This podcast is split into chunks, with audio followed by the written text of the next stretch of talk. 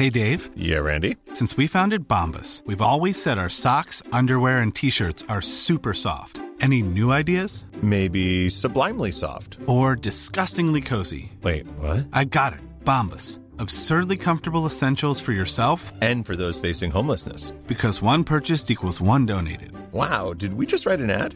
Yes. Bombas. Big comfort for everyone. Go to bombas.com slash ACAST and use code ACAST for 20% off your first purchase.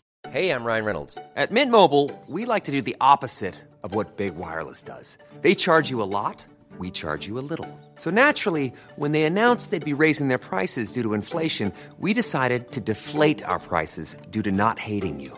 That's right. We're cutting the price of Mint Unlimited from $30 a month to just $15 a month. Give it a try at mintmobile.com slash switch. $45 upfront for three months plus taxes and fees. Promo rate for new customers for limited time. Unlimited more than 40 gigabytes per month. Slows. Full terms at mintmobile.com.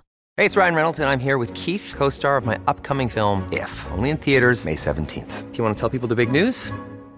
All right, I'll do it. Sign up now and you'll get unlimited for $15 a month in six months of Paramount Plus Essential Plan on us. Mintmobile.com slash switch. Upfront payment of $45 equivalent to $15 per month. Unlimited over 40 gigabytes per month. Face lower speeds. Videos at 480p. Active Mint customers by 531.24 get six months of Paramount Plus Essential Plan. Auto renews after six months. Offer ends May 31st, 2024. Separate Paramount Plus registration required. Terms and conditions apply if rated PG.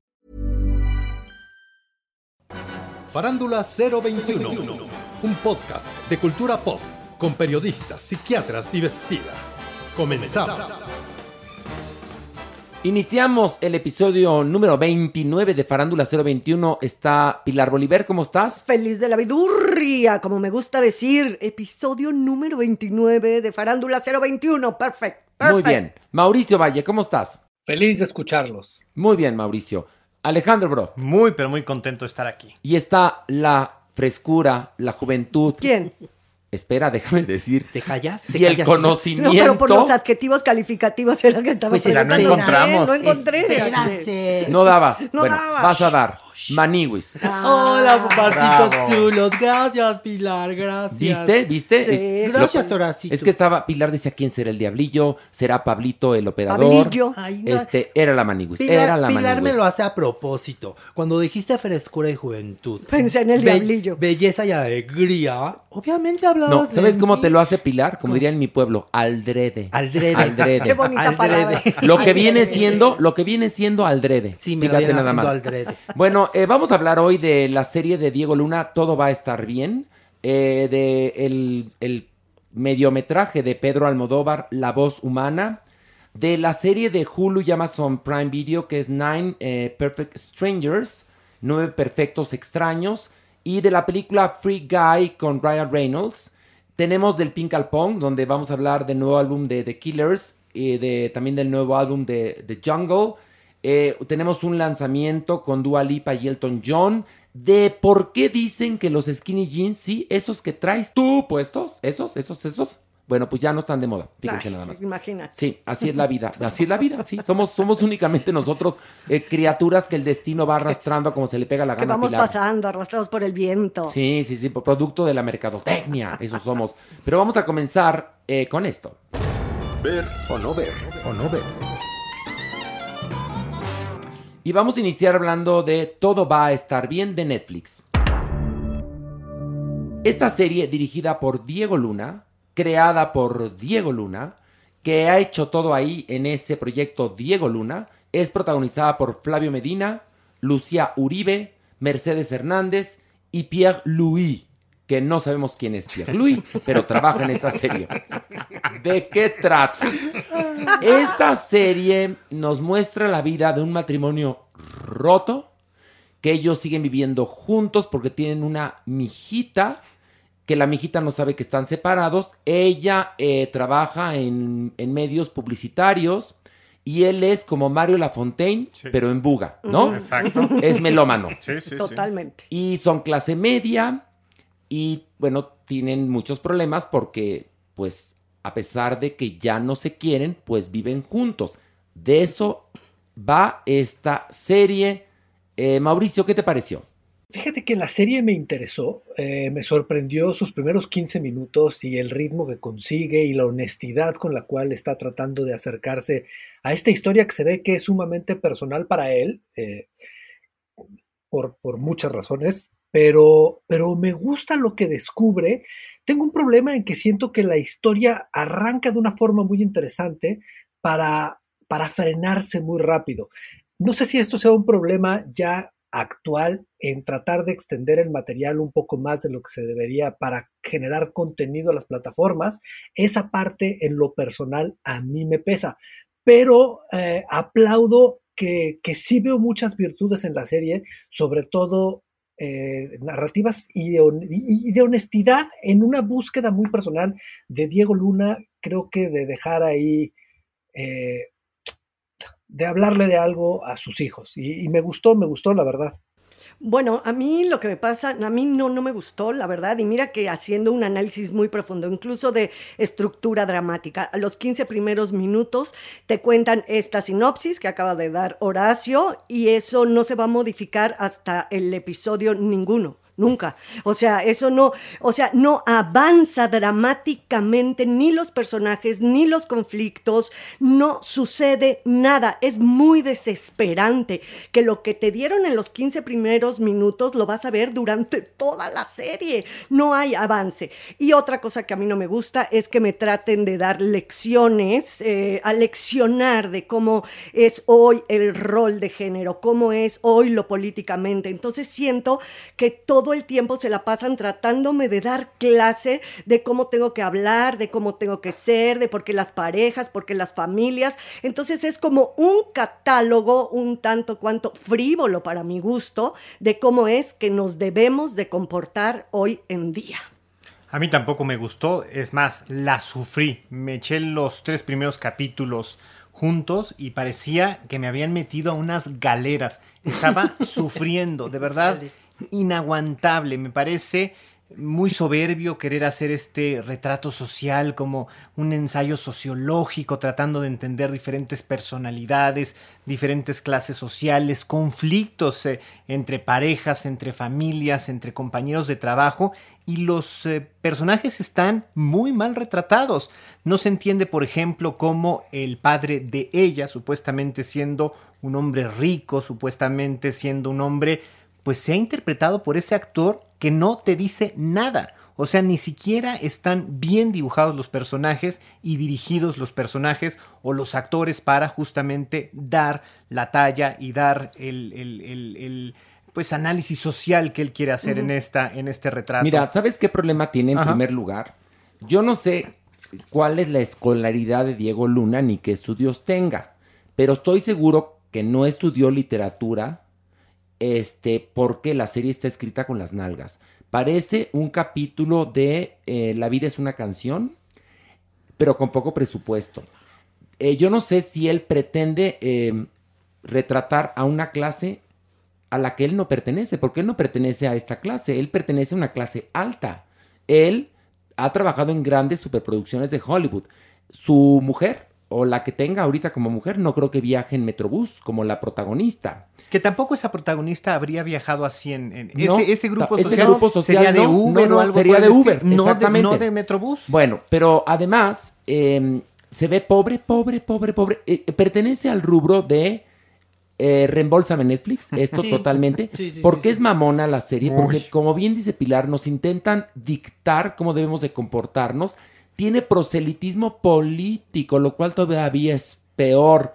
Y luego además el elenco integrado por Flavio Medina, que vaya que tendría que haberse metido a unos aerobics antes de, de trabajar en esta serie porque se ve, pues ocupa ahora sí que toda la pantalla. Luego está una actriz llamada Lucía Uribe, que es la hija que tuvieron Mariana Treviño y Karina Giri. Como no les alcanzó para contratar ni a Mariana Treviño ni a Karina Giri, contrataron a Lucía Uribe. Eh, y bueno, encima la serie no avanza y no va a ningún lado. Yo creo que Diego Luna pensó que él podía hacer algo tipo Igmar Berman. O Roma. Yo creo que es que es otra la intención, yo creo que es una, un viaje muy personal. Creo que tiene más que ver con su separación y con algo que quiere dejar de decirle a sus hijos y creo que hay un tema que traen ellos que, que sí tiene una pretensión política un tanto eh, que, no- que no han logrado entender bien y que siempre que tratan de retratarla se pierde. Pero más allá de eso, más allá de, una crítica personal a eso, hay un gran problema de entendimiento que también es algo que hablamos mucho ante los ejecutivos de qué es una serie.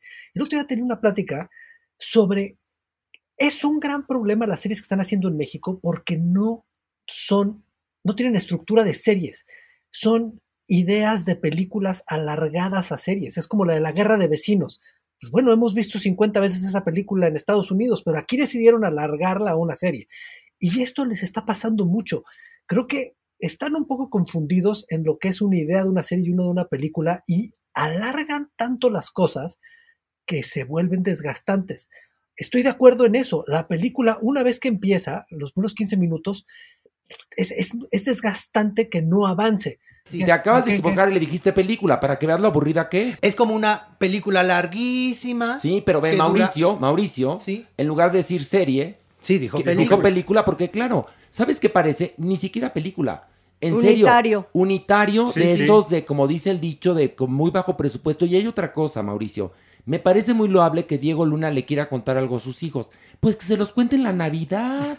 O sea, porque no tiene la capacidad de conectar con los espectadores. Y estoy seguro que los de Netflix aprobaron su proyecto porque es Diego Luna.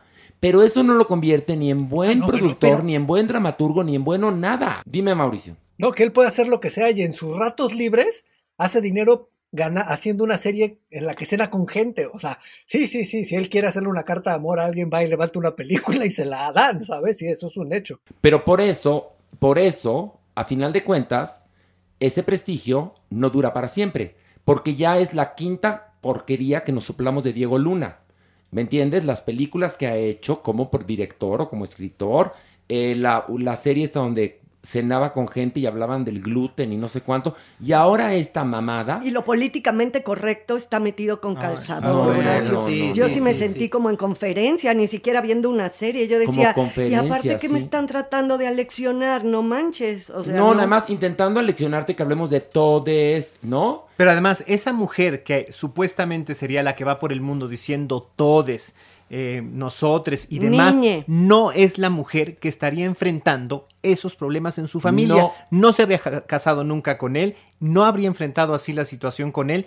Así es que de, Es de- más, la es lo que te historia digo, está, está, muy pésimamente- ma- Aparte que la historia es pésima, Sí. el, el- el segmento social que pretende Retratar. retratar y hasta denunciar no está entendido. no está entendido por él. Y porque- traiciona a sus propios personajes, man. Y los traiciona. eso es interesante. Y, y saben que lo que sí tengo que rescatar, fíjate, es la niña. Hace mucho tiempo no veía a una actriz infantil con, con la capacidad de esta niña. Seguramente esta niña la van a llamar para más trabajos porque en realidad ella está bien. Pero a ver, ya para que te des cuenta de todos los personajes que hay, que hay una que está bien como actriz, quiere decir que la serie es una porquería, maniguis. es que- y es como no, estás como Rebeca de Alba no. cuando fue a ver Zapata y me dijo, ay, la fotografía está muy bien. Le dije, ¿cómo estará la película? No, es que tienes toda la razón. A mí me sea, distrajo tanto, ¿para qué tanto, que, que esta chica Lucía Uribe era de verdad como la, la prima segunda de, de Mariana. De Mariana Treviño, es Y, imposible. y entonces eso piensa, sí, no tuvieron para contratar a Mariana. No, la verdad es que la mira, el problema, el gran problema de la serie, perdón que se los diga, aparte de las intenciones buenas o malas que tenga, es que es muy aburrida. ¿Alguno le divirtió? A mí no, no, no. no ¿Te divirtió? no. ¿Te divirtió? Te digo que la verdad hasta me enfadó. Mauricio, a ver, No, no, tú que no. hablaste bien de la serie, porque ah, empezaste muy bien que yo me quedé de lado, bueno, pero cada quien su criterio, ¿te divirtió? No, no, pero sí encontré momentos como el, a mí al principio se me hizo muy lindo, o sea, esta parte donde están con los jueces que están hablando, sea, me parece que corre muy bien, me pareció muy Pero son interesante. cinco minutos. Sí, sí, bueno, son, son 15 que arranca y se estancan. Es un hecho. Se estanca toda la serie, ¿eh, Mau? Toda, Toda. toda. A mí me parece, lo voy a decir en francés, a mí me parece una mierda. Y además, todavía encima, metida con, con calzador, toda una propaganda política, y que nos quieren enseñar cómo hablar. Fíjate nada más. No, ¿cómo, sí, ¿cómo es lo políticamente correcto en las relaciones de hoy por hoy? Cuando además hace una crítica a la, a la clase media, y sería importante que entendiera Diego Luna que gracias a la clase media, los países, por lo menos los países que tienen un sistema como el nuestro, progresan. La clase media es la que puede eh, hacer una revolución, la clase media es la que paga impuestos, o sea, la clase media a la que él dice que critica, a la cual él no pertenece, pues fíjate que es muy benéfica y muy necesaria. Pero bueno, vamos al momento eh, cúspide de este segmentitito. Alejandro, ¿ver o no ver? No ver. Mauricio, ¿ver o no ver? Por supuesto que ver. Pilar, No, yo no, no ver. Maniwis. No, ver.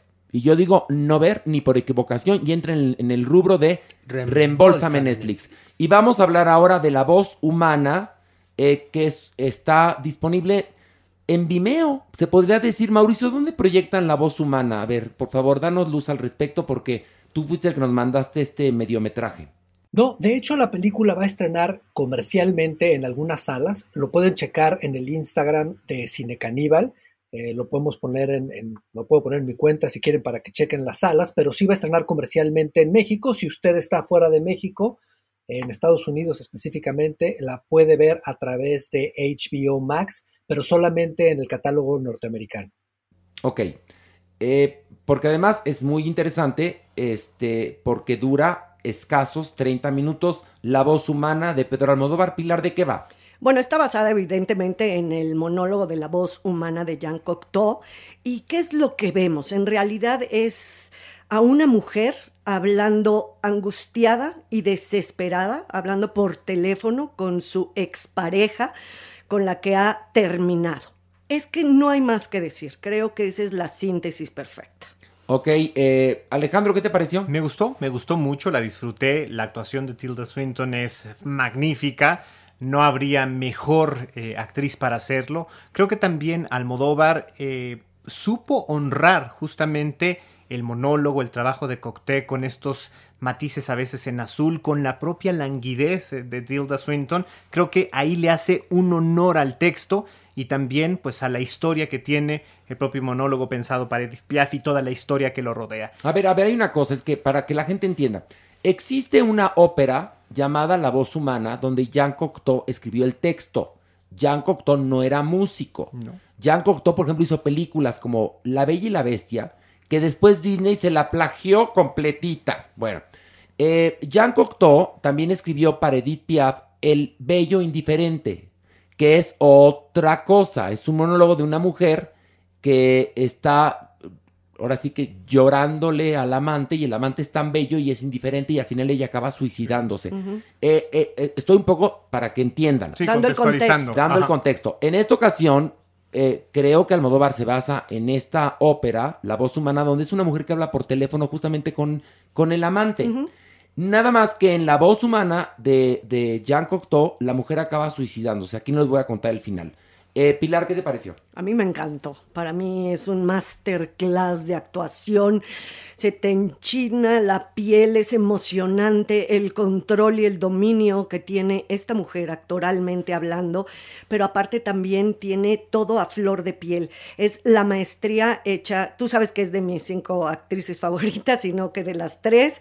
Eh, yo lo disfruté de principio a fin, toda la dirección de arte totalmente Almodóvar, toda esta exaltación del color. Pero si algo hay que es importante es el director y la actriz. Creo que es la mancuerna perfecta. Mauricio, ¿qué te pareció? Me parece muy interesante, me parece que yo, tengo una teoría de este trabajo que va al final porque no tiene que ver con la apreciación del trabajo. Me parece muy interesante este, esta libertad que toma de cambiar de idioma para un director que sus palabras y su escritura es tan importante. Me parece que sabe muy bien revisitar su cinematografía dentro de estos escasos 30 minutos. Eh, es alguien de quien nunca vamos a dudar que el arte va a ser espectacular, que su entendimiento con la fotografía y con el vestuario, el diseño de producción siempre va a ser impecable.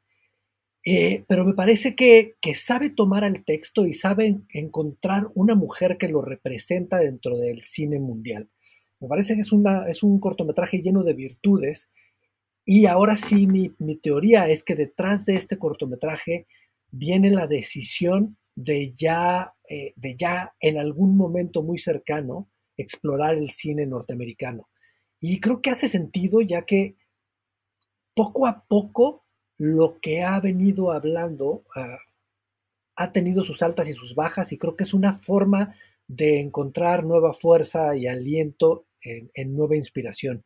Así es que yo lo veo como un trabajo muy importante para, para ponerle atención y también siento que es una transición en su carrera que, que viene adelante. Esa es mi lectura de- del corto. Maniguis, qué delicia, qué delicia de cortometraje. Seguramente esto lo tienen que ver en todas las escuelas de actuación. Como bien lo dice Pilar, es una masterclass. La señora está excepcional, está dirigida impecable. Esta explosión de colores de Almodóvar, pero lo mejor es el perro, Maniguis. Es el perro. Bueno, ¿tú te quedas en serio con qué cosas? ¿Qué? Oye, ¿a ti no te gustó el perro? A ver, el perro es fantástico. importante pero también espérame, el no. perro, Tú, puedes, tú importantísimo. puedes destacar que en la serie de Diego Luna, la única que está bien es la niña, ¿Es la estoy niña? de acuerdo. Pero aquí, el perro está al nivel de No, Tilda no. Swinton. O sea, me vas a perdonar. Por no es, no, no. O sea, es decir, la niña en la serie Diego Luna brilla porque es la única que actúa bien de todos los demás. Pero aquí, perdóname, no hay algo, perdón, algo que, que esté mal. Todo es perfecto. Por eso lo dije, por eso lo dije, pero yo en ningún momento dije que se comía a Tilda Swinton. No, no. Dije que lo mejor porque era- más, ese perro es tan talentoso que si Tilda Swinton no fuera buena actriz, se la come. Sí, Te totalmente, totalmente. Pero sí, como lo dijo Maniguis, es una clase de actuación. Sí, a ver, si a usted le conmueve, le conmueve la telenovela de las 5, apáguela y vea esto para que vea la diferencia entre actuar y repetir textos mal escritos eh, a través de un apuntador electrónico. Esto es una masterclass de dirección, de actuación, de iluminación, de dirección de arte, de todo. Y bueno, algo que es importantísimo es lo que ella dice. O sea, definitivamente una mujer rota, las palabras que está diciendo, las sensaciones, las emociones, me- te identificas como mujer, o sea, No, has como hombre vivido, también. Es has sí, por eso es Es universal, pero como mujer es un plus, Sí, incluso, ¿no? lo que te está diciendo es... Es- per- pero, permíteme, Horacio, en el sentido de esta desolación cuando se acaba el amor, ¿no? Pero las palabras que se utilizan, la construcción del lenguaje, eso también es muy importante. Creo que evidentemente hemos hablado de la actuación, del diseño de arte, de la dirección, pero creo que el autor aquí también está en el primerísimo lugar porque lo que está diciendo esta mujer rota es increíble. Es que te habla de lo que es el amor y el desamor. Bueno, es una maravilla. Ahora, eh, Mauricio, se podría definir como un mediometraje porque dura 30 minutos, más o menos. ¿no? Exactitos. No, no pero todavía estamos en, en corto. Si llegara a los 40, Ok, pregunto una cosa. ¿La gente que ve el cine va a pagar para ver 30 minutos? O sea, va a pagar, les van a, o les van a poner también a lo mejor la última de Eugenio Derbez, la última de Marta y Gareda. creo que tiene otra audiencia. Pero este, A ver, te pregunto una cosa, ¿en cuánto te dejan ir el boleto por ver esta maravilla de veintitantos minutos o 30 minutos? Es decir, ¿con qué te lo van a completar? Por eso pregunto, ¿con la última de Marta y Gareda o la última de Ana de la Reguera o cuál? Con otra media hora de anuncios, ¿O seguramente. media hora de anuncios Sí, o qué? ¿No? no, sí es diferente el precio, evidentemente, sí. Los primeros episodios de todo va a estar bien porque no sabemos si es película o serie. Es una buena idea. Para que la, para que la gente vea la diferencia abismal que hay entre Diego Luna y Almodóvar, primero les van a proyectar la voz humana con Tilda Swinton, dirigida y escrita por Pedro Almodóvar. Y entonces la gente va a quedar feliz, ¿no? Y va a decir, pero van a estar enojados porque van a decir, oye, muy bueno, pero muy poquito. Entonces, órale. Te sopla la, la serie Diego Luna para que digas, ya, apáguenla. Tienen razón, ya no voy a repelar de que pagué mucho por ver ya. Entonces, bueno, vamos a- a la- al momento de ver o no ver. Mauricio, ¿ver o no ver? Por supuesto que ver. Mauricio dice ver. Pilar. Absolutamente que ver. Sí, claro. Clararira que ver. Y yo digo, por favor, véanlo. Como dice Pilar, es una masterclass de todo. De cualquiera quiere dedicarse al cine, tiene que ver esto. Y vamos a ahora a pasar a analizar la serie de Hulu y Amazon Prime, Nine Perfect Strangers. Eh, Mauricio, ¿de qué va? La serie nos cuenta la historia de nueve desconocidos pasando por procesos absolutamente diferentes en su vida que van camino a, a un spa que, que- es un spa que hay una mujer, una guru, una coach de vida que los va a ayudar a sanar todas sus crisis personales. Eh, las historias se van interrelacionando desde antes de entrar a este spa, de los que por coincidencia se encuentran en la, en la calle, hasta los que van llegando y cómo se empiezan a relacionar ahí, hasta que van descubriendo a esta maestra que es Nicole Kidman. Es, bueno, hemos visto, por lo menos nosotros, tres episodios, porque son los únicos que hay disponibles. Híjole. Si hubiera más, ya me los hubiera echado más. A ver, Pilar, vas. Me encantó. Bueno, la estoy disfrutando profundamente y me enganchó desde el minuto número uno. Su- ahora sí, los personajes perfectamente bien delineados, crisis súper particulares. Y la verdad es que Nicole Kidman está espléndida en este personaje, le queda como anillo al dedo y que te mantienen, o sea, sabes de qué va la trama, que es lo que contó Mauricio, pero te mantienes siempre con un misterio soterrado que no te deja estar en paz. Mira, no la adoré. No quiero ser malnichista, pero el elenco, fíjense nada más. Nicole Kidman, Melissa McCarthy, Bobby Cannavale, Luke Evans y Michael Shannon. O sea, es Dream Team. Usted va a pagar lo mismo por ver esta serie que por ver Todo va a estar bien. Le repito el elenco de Nine Perfect Strangers. Nicole Kidman, Melissa McCarthy, Bobby Cannavale, Luke Evans y Michael Shannon. En cambio, la de Diego Luna tiene a Flavio Medina, Lucía Uribe, Mercedes Hernández y Pierre Louis. O sea, ¿me entienden? Pierre Louis. Y Pierre, ah, ah, even though Pierre Louis. Bueno, este, entonces, por ende, yo sé que tiene que ver con quién la haya escrito, pero las actuaciones son, Ay, o no, sea, no, no, no. y los personajes son, y además te das cuenta de algo que es, es genial. Nicole Kidman, ahora sí que por primera vez tanta operación le sirvió perfecto. Perfecto. Sí, sí, sí, sí. Porque tiene cara de estas, estas gu- gurús, ¿no? Pero que tienen unas vidas miserables, pero que son cabronas Sí, sí. y que van por la vida con el mensaje de amor y paz. Y luego te das cuenta que es pues, una metáfora de la vida. Todos van cargando unos problemas terribles y te das, en ese momento, tomas conciencia de que todos los seres humanos estamos igual. Igual o peor. O sea, todos tenemos que ir a este spa. Estamos buscando este spa que es como un Shangri-La, donde supuestamente te van a curar de todos los males que te aquejan. Porque tienes culpas, porque tienes celos, porque eres infeliz, porque se te murió el hijo, por cualquier cosa. Porque todos tenemos problemas terribles, pero como cualquiera de nosotros. Sí, sí. Bueno, yo amé la serie, Alejandro. Me encantó también, está llena de grandes momentos desde el instante uno en el que empieza esta serie de viajes eh, dirigidos justamente a llegar al resort. Están plagados de momentos muy inteligentes. Creo que eh, además de este trazo de personajes muy bien hecho que ustedes dicen, el pensar situaciones cotidianas muy universales, a pesar de que sea un hombre americano o una adolescente también, perfectamente lo sientes propio. Ay, me encantó Maniwis, me encantó. Otra serie que nos atrapa desde el primer momento, Maniwis, y ahora vamos a estar buscando el nuevo capítulo cada semana. No sabemos exactamente qué les va a pasar, pero estamos seguros que les va a pasar cosas horribles. Sí, porque, porque Cosas horribles. Es el misterio soterrado, sí, sí, claro. Pero es una, es comedia, porque es un poco de comedia con horror. Sí, es con que es- thriller no, Mauricio es comedia horror, ¿no? Sí, sí. Yo creo que sí es una comedia, sí, comedia con drama. Lo que sí es impresionante, amén de que están muy bien dirigidos por Jonathan Levine, es qué nivel de actores. En serio, eh, Melissa McCarthy, qué actriz.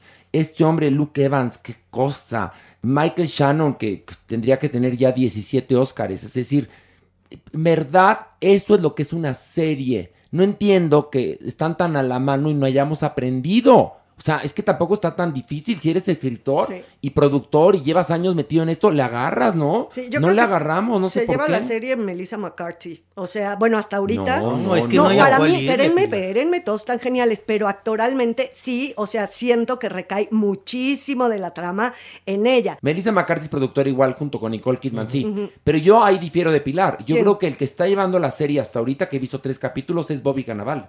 O sea, qué actorazo, ¿eh? Sí. Que hace Sí, a este hombre que, que llega ahí y que ves que tuvo una vida fracasada y que lo han operado de la espalda y que sufre y es el que está cuestionando a todo el mundo, pero no, No, vamos a contar vamos más. a contar más. No vamos a contar más. Momento de decidir ver o no ver. Mauricio, ver o no ver. Yo la aborrezco, me pareció patética, me pareció mal escrita, me parece superficial, me parece que los personajes están escritos con hueva. Yo es de las series que más he odiado este año, sobre todo porque era la serie que más esperaba ver. Mauricio, yo creo que ahí te me decepcionaste porque cómo te gustó, no te quiero juzgar, te adoro, pero cómo te gustó, todo va a estar bien y esta Nine Perfect Strangers no te gustó, no, no, no ya perdí la brújula. pero- ¿Sabes qué? Hoy, hoy me parece mucho más honesta la de Diego Luna que esta. Esta me parece la cosa más frívola que he visto en muchos años. Sobre todo, me parece que hay un, un entendimiento súper chiquito sobre ese tipo de espacios y de relaciones. Hay muchos profesionales, Mao, en donde sí, evidentemente, hay gente que realmente quiere encontrar estos, estos momentos de paz o hacer estos ejercicios de introspección, pero muchos otros que están intentando ser, pero no están dispuestos a dejar el celular, no están dispuestos a realmente pensar o revisarse a sí mismos. Es que eso, esa es de las cosas que más conozco en la vida y de las que más he estudiado y de las cosas que más me interesan desde que tengo 20 años. Y lo veo y me parece tan fake y tan plástico que lo aborrezco. Y el gran problema es que siento que toda la gente que está buscando y está tratando de hacer estos proyectos ahorita no entienden de lo que hablan. Y lo ven con desprecio y lo tratan de interpretar sin saber realmente la búsqueda, los beneficios y los problemas y demonios que hay dentro de esos espacios. Entonces, para mí sí fue una decepción, eh, me pareció frívola. Entiendo que la dramaturgia técnicamente es efectiva y es efectista y la serie corre porque la serie, eso es algo que a los, gringos, a los gringos nunca les va a fallar, los puntos están en donde deben de ir, entonces la serie nunca sientes que se estanca, pero para mí eso no le quita lo frívola y de pronto me pasa que aprecio más una exploración personal que se vuelve eh, en momentos aburrida que esta cosa que la encuentro vacía, hueca y, cero intuitiva en cuanto a la realidad de estos espacios, como puede ser un Nexium, como puede ser una cienciología, como puede ser todos estos lugares, y se vuelve ñaca ñaca. Entonces, sí, a mí sí me, me desquició, me decepcionó y yo esperaba muchísimo de ella. Pero yo sí siento que es una crítica también a este tipo de lugares, que hay muchísima charlatanería, evidentemente, y la gente cree que va a ser feliz y que se va a quitar su costal de crisis y que les ponen dietas y ejercicios que todos los que estamos aquí, que hemos hecho teatros, nos los han puesto todos esos ejercicios de excava tu tumba y muérete y te llevan al paroxismo y que de ahora métete al temazcal. O sea, conozco que adentro de ese mundo hay mucho charlatán y mucha frivolidad y creo que aquí en esta serie, a mí por eso también me gusta, porque sí hay, un, hay una crítica, evidentemente, por eso está el ñaca ñaca, como tú dices, Mau, eh, permeando toda la serie, porque algo muy rudo les va a suceder porque no es la panacea a este tipo de lugares. Existirá uno que otro, las universidades del bienestar y del ser en la India, o sea, claro que debe de haber lugares donde yo, de hecho, muchos de los ejercicios que salen ahí en la serie los he hecho porque no los han puesto esto en el teatro usamos mucho eso. Por lo mismo, siento que es muy charlatán a veces este tipo de lugares. Yo creo, a mí la serie me encantó. Difiero absolutamente de lo que dice Mauricio. La de Diego Luna la he visto toda mi vida, Mauricio. En los teleteatros de la UTEC, en el Canal 11, en las series fallidas, en los capítulos de, como dice el dicho, La vida es una canción. Eso, y los he visto mucho más interesantes y con más melodrama que la serie de Diego Luna, que a mí me vale tres kilos de ya sabes qué, eh, lo que tenga que decirle a su familia, que se los diga en persona. Esta serie me parece que es una metáfora de la vida. Es, por supuesto que está burlando de estos lugares donde te, van a cambiar la vida en una semana. Y es una especie, como dije yo, de Shangri-La que todos queremos llegar, pero nadie va a poder llegar nunca. Y encima, este, con toda esta belleza con la que te la plantean, te hace pues ver que, que la vida es más horrenda de lo que pensamos. Esa es mi opinión. ¿Quién faltó ya? Mauricio ya se la escabechó. Eh, ¿te gustó? bueno, vamos al ver o no ver. Mauricio. No, no ver. Perfecto. Pilar. Sí, sí, ver. Alejandro. Claro. Eh, Clararira que sí. Ah, yo también digo clararira que sí. Y bueno, ahora por último, ahora sí que ha estado largo los análisis es que y ha los estado debates. interesante, ¿eh? Para que vean que no vemos puras porquerías, mis vidas adoradas, como diría la Vero. Vemos de todo. Vemos, de, todo. pero hoy venía discutiendo con Lucky, nuestro productor, le digo, hijo, el 90% de las cosas que vemos son unas mierdas. Últimamente sí, ¿eh, Horacio? Últimamente sí. Pues es pero que es lo sí. que hay. Es lo que hay, es lo que hay, es lo que hay. Reflejo de la vida y de la humanidad. De esta vida tan efímera y tan cabrona. Exactamente. Como diría una amiga mía muy deprimida, la vida es pinche pero larga. Pero pareja. Qué bonito. La vida es pinche pero larga. Bueno, vamos a hablar de la película Free Guy que está en los cines, damas y caballeros, y Maniwis, sí, Maniwis va a dar la reseña. A ver, Maniwis, ándale, ya gradúate, gradúate. Cuenta la historia de Guy Maniwis, un solitario cajero de banco que siempre, siempre, siempre es muy feliz, pero descubre que en realidad es un personaje secundario de un videojuego que se llama Free City. Un día conoce a una sexy mujer, buenísima este personaje que se llama Molotov Gear. Pero qué tal que ella no es un personaje, ella es un usuario de este videojuego y él se enamora perdidamente.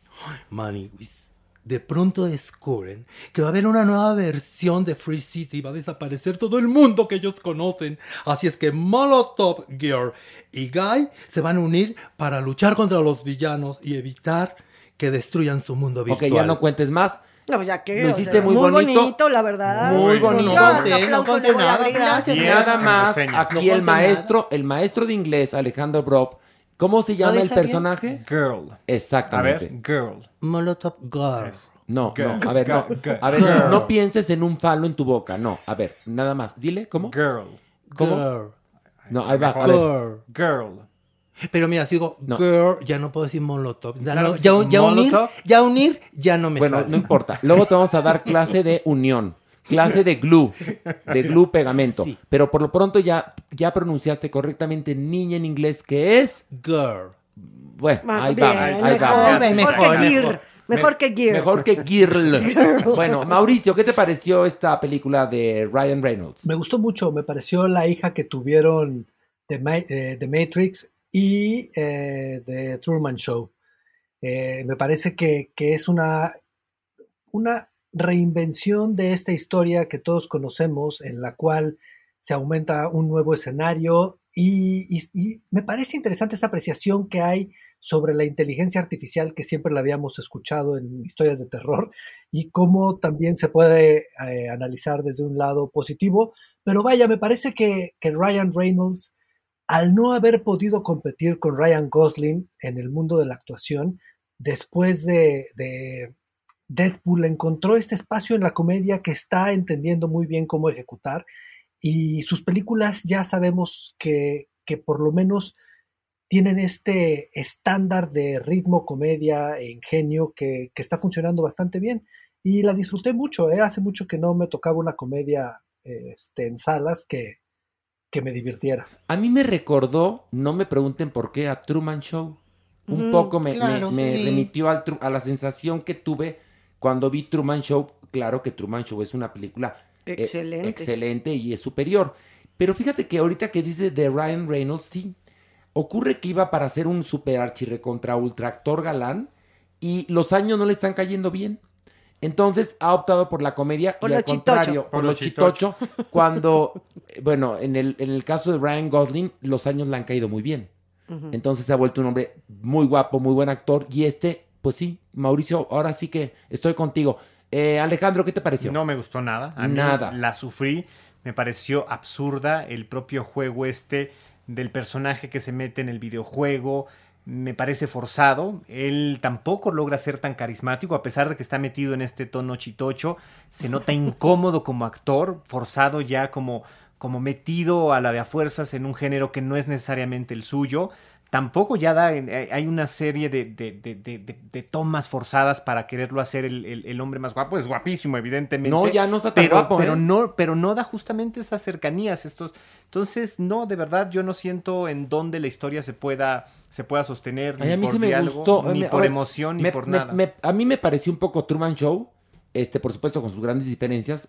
Truman Show es masterpiece. Sí, sí. Yo creo que está inspirada en eso. Me entretuvo. O sea, la verdad es que me pareció, como diría Pilar, una do- dominguera. ¿Cómo dices tú? Sí, Domingueira. Domingueira. Una domingueira. A mí me da un poco lo mismo si existe sí, o no Domingueira. existe, Super Palomeira, Domingueira. Y la verdad es que si existe, qué bueno, y si no existe, también. No me atrapó en el sentido de decir, ay, qué divertido, cómo me reí, qué, qué buena trama, porque nunca la había visto. O sea, me parece, la verdad, X, como dice nuestro carísimo Mauricio, ay, eh, pues no conecto, ¿verdad? O sea, toda esta sensación de lo virtual y el juego y que si estás en el mundo real, pero que entonces ya puedes tener interrelación y demás, creo que he visto ejercicios muchísimo más interesantes. Manigui, si usted es un adulto gamer, la va a adorar. La va a adorar porque hace muchos guiños a muchos videojuegos muy famosos. Que tu, que tu Mario Bros, que tu Street Fighter y todos estos, ¿no? Eh, Entonces, es para ellos, es para este público, amigo, y seguramente. Y como bien dicen, este carisma de, de Ryan Reynolds Sí. se lo exprimen, pero hasta la última gotita, amigos. Así es que a mí también me dio un poco lo mismo igual, la verdad. Bueno, miren, ojalá la película triunfe, se los digo por una cosa, para que el pobre ya no tenga que seguir anunciando papas abritas. Y como que encontró este camino, ¿no? De lo chistoso. Pero ah, liberemos a Ryan Reynolds de anunciar papas Free. abritas. Y de Aislinn Derbez. Y de Aislinn Derbez, exactamente. ¿Tú crees que en algún ¿Ah, momento estuvieron juntos? No, en el anuncio salen el juntos, pero seguramente se grabaron separadas y ni siquiera sabe con quién sale. No, por supuesto que no, pero liberemos a mi Ryan Reynolds de tener que hacer anuncios con este estas celebridades. Bueno, y películas tan sosas porque como que pintaba por, para Sí, hacer eh. cosas mucho más interesantes, Y ha hecho la trabajos mucho más interesantes. entonces. No, por supuesto, pero bueno, vamos rápido. Es que nos hemos, ahora sí que como el pene, la hemos prolongado. Mauricio, ¿ver o no ver? Ver, ver, a mí me gustó mucho, sí. Ver, ver, fíjate, ver, ver. Alejandro. No ver. Eh, Pilar. No, no ver. Yo digo ver y Maniwis. Si no tiene otra cosa mejor que hacer, véala. Ay, pero ya con esa, Pues y sí, con esa advertencia, Maniwis. Yo hubiera dicho igual que Manigui, si no tiene otra cosa que hacer y es gamer, adulto, véala. pero la Maniwis da su warning como del cuarto oscuro. Si no tiene nada más interesante que hacer, Pásele. pues métete. ¿Verdad? y bueno, después de nuestros rudos análisis, Mauricio, cuéntanos de los skinny jeans que en este momento todos los que estamos aquí en Podbox haciendo este podcast, ay bueno, menos Jeremy. Jeremy, no hay de tu talla de entrada. por Ni eso. yo, ¿eh? Ahora sí me traigo el guango. Hoy ya sabes que Tú yo soy vienes de en guango. pants porque de eres medio, guango. medio huevona. No, De no es cierto. de. Pero a ver, todos los demás tenemos skinny jeans. Jeremy no, porque no existe. eh, Ya, ya cerró la tienda Forgotten Man. Ya no puede comprar. Pero a ver, ¿qué va a pasar con los skinny jeans, Mauricio? Oye, pues la generación Z odia los skinny jeans y, y llevan varios años ya tratando de sacarlos y se la pasan diciéndolo que están muertos y están pasados de moda. Pero yo creo que tiene que ver más con cómo esta generación está tratando de destruir todo lo que está anclado al pasado y tratar de establecer nuevos estándares, porque sí, se lleva anunciando la muerte de, de los skinny jeans ya bastante tiempo, pero no hay un sustituto. Sí, todo el mundo va a decir, bueno, no, a la cintura, bueno, no, de, de, de campanita. Sí, yo sé, ahí están, pero nadie los ha logrado poner de moda. Her fue en el año 2013. Cuando Spike Jones hizo esa película y Joaquín Phoenix usaba unos pantalones un poquito arriba de la cintura y acampanados, ¿se acuerdan de este que se enamoraba de, de una cosa parecida a Siri? Ajá. Bueno, ahí todo mundo juraba que se acababan los skinny jeans porque pues ya Spike Jones los sacó, están de moda. Pero la realidad es que a donde vayas lo que venden son skinny jeans. Pero estos chavitos que están cancelando a la humanidad quieren cancelar los skinny jeans, pero no se han puesto, como les pasa a todo, no se han puesto a ocuparse en establecer una nueva moda. Estaba leyendo un artículo bien interesante en, en The Guardian que decía, realmente la cancelación o sea, está limitando a la gente a hablar y hacían una serie de ejemplos que entre más fuerte era la voz de la persona, menos cancelación había. Que las cancelaciones habían sucedido o estaban sucediendo más en el contenido que en el discurso. Y yo creo que aquí, sí, ahorita nos va a dar 16 ejemplos de cosas que están ahí, como los baggies, como las cosas altas, como los, los acampanados, pero la realidad es que en la calle sigues viendo skinny jeans. Es como cuando dice la RAE, no, bueno, ya yo no lleva acento. Bueno, a la gente le valía madre hace 30 años, pero ellos 20 años después decidieron decir que ya no llevaba acento, ¿sabes? Es ese tipo de cosas. Yo te voy a contar. Yo estoy actualmente comprando en línea, o sea, en línea, que es lo último, creo yo, ¿no? Y acabo de estar en Estados Unidos eh, de un viaje de, de, de, de placer y de sexo, no, no es cierto, un viaje de placer. Y me gusta ir de tiendas que Pilar sabe que es lo que me chifla. No vendían más que skinny jeans o eh, regular fit. Es decir, no había de, de pata de elefante, no había baggies, no había pantalones con pinzas. Este, bien lo dices tú, cuando se hizo esta película Hair, que era una moda retro muy 75, pues no pasó nada, ¿eh? Muy bonita la película, muy, muy sabia en lo que decía, pero la moda sigue siendo la moda y desafortunadamente no es una generación quien lo va a dictar. Creo que no. Son estas mentes corporativas que ya saben lo que nos vamos a poner en el 2037, Pilar. Por supuesto que sí. A mí me, yo, a mí me parece que la variedad está el gusto. A mí me parece que deben existir todos los modelitos habidos y por haber y que cada quien se ponga lo que mejor le quede, lo que mejor no, le no, acomode. no, no, no, no, no. ¿Qué ta- a ver, ¿qué pasa en verdad? A ti te gusta lo que está de moda, perdóname. A todos No, nos gusta lo no que está de todo, moda. Horacio, no todo, A ver, ya sabes. sí, sí, pero a ver, porque eso de ujú. que cada quien se ponga lo que quiera, pues entonces agarra y ponte entonces una ropa del, del, del siglo XVII, ¿no? Ah, Y a no, ver no, cómo no, te eso vas es cuando sentir. tienes la No. personalidad, y ya sabes, ¿no? Hay No, pero- personas pero que sí tienen un estilo muy particular Pero- en el vestir.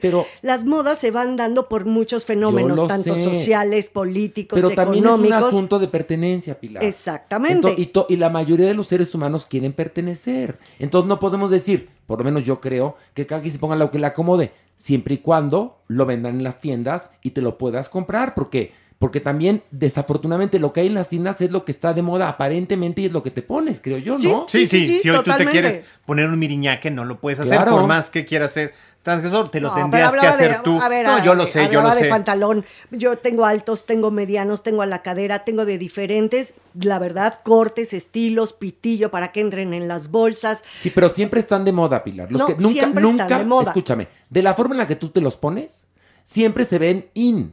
Nunca te ves pasada de moda. Hay gente que sí se ve que se quedó atrapada en los Sí, 80. eso es verdad. Tú no, entonces no eres, perdón que te lo diga, no eres un ejemplo. Es decir, tú siempre eres una mujer que le importa el vestuario, que está pendiente de, de los, de los colores, de los pantones, etcétera. Pero yo me refería como a la cancelación, en el sentido de por qué vas a cancelar un modelo a fin de cuentas a partir de esta generación Z en el sentido. Ay, por iracundos, Exacto, Pilar. por decir, ahora cancelo todo, hasta los jeans. No, que o no sea, mamen, Eso es a donde yo iba. En la Ah, variedad te está el gusto, en el decir, respeten, dejen vivir, que exista el skinny, pero que también existe el acampanado, como puede Pero es existir que el otro. te voy a platicar, el acampanado no lo encuentras. Tú vete a una tienda, actualmente en un mall en Estados Unidos, por decir un ejemplo, donde puedes encontrar todas las marcas, las, fa- las fast fashion y las no tan fast, etcétera, y, e intenta buscar un pantalón con ciertas características, un pantalón grunge. No lo vas a encontrar. No, y por ejemplo, nada más una cosita, nada más para acabar este, este bloquecillo con Horacio.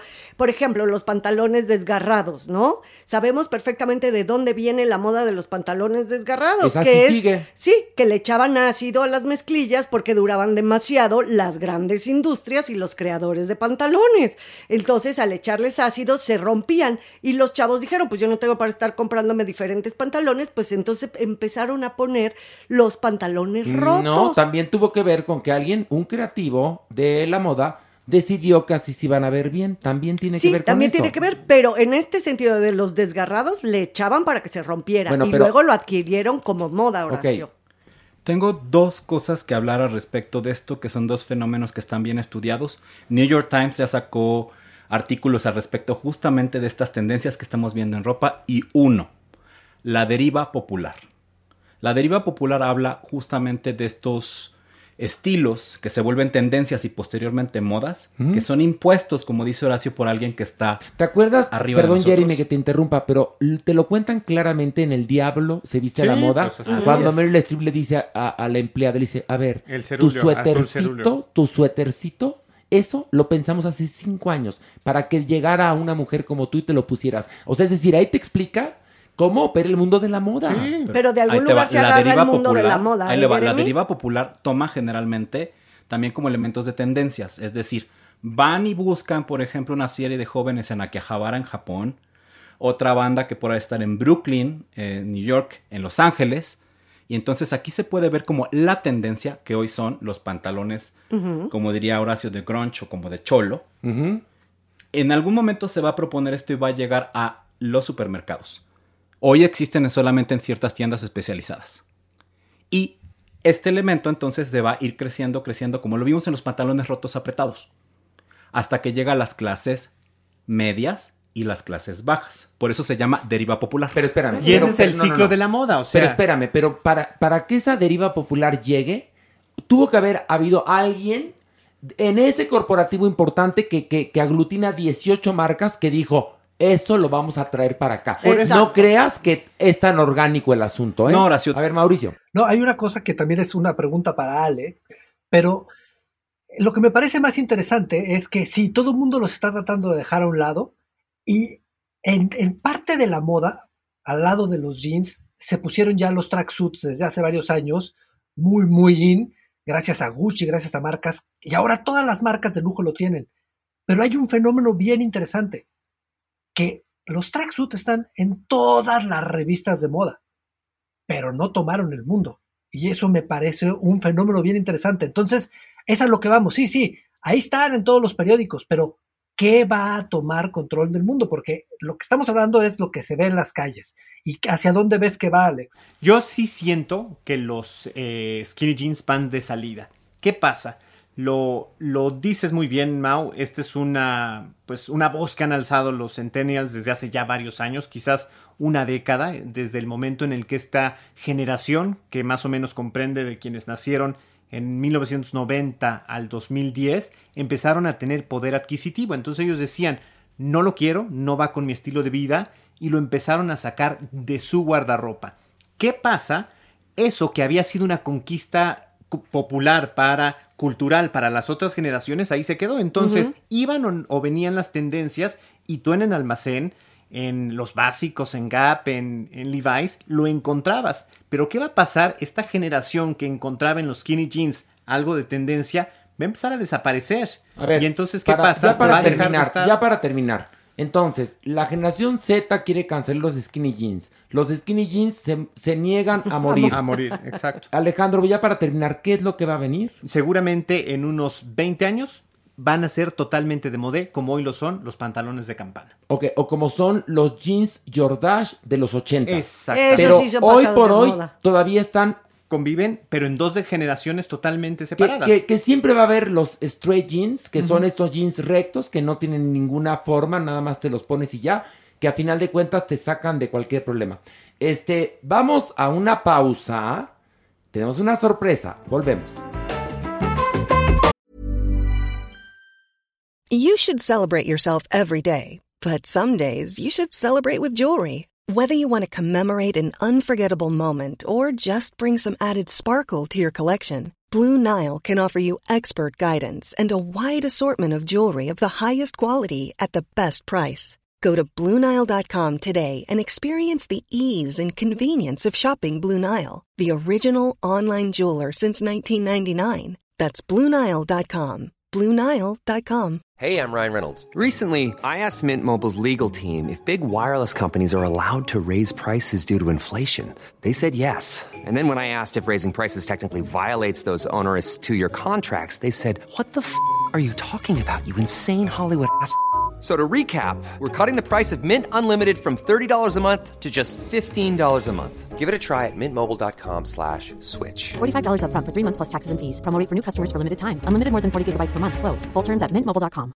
I'm Sandra, and I'm just the professional your small business was looking for. But you didn't hire me because you didn't use LinkedIn jobs. LinkedIn has professionals you can't find anywhere else, including those who aren't actively looking for a new job but might be open to the perfect role, like me. In a given month, over 70% of LinkedIn users don't visit other leading job sites. So if you're not looking on LinkedIn, you'll miss out on great candidates like Sandra. Start hiring professionals like a professional. Post your free job on linkedin.com/people today.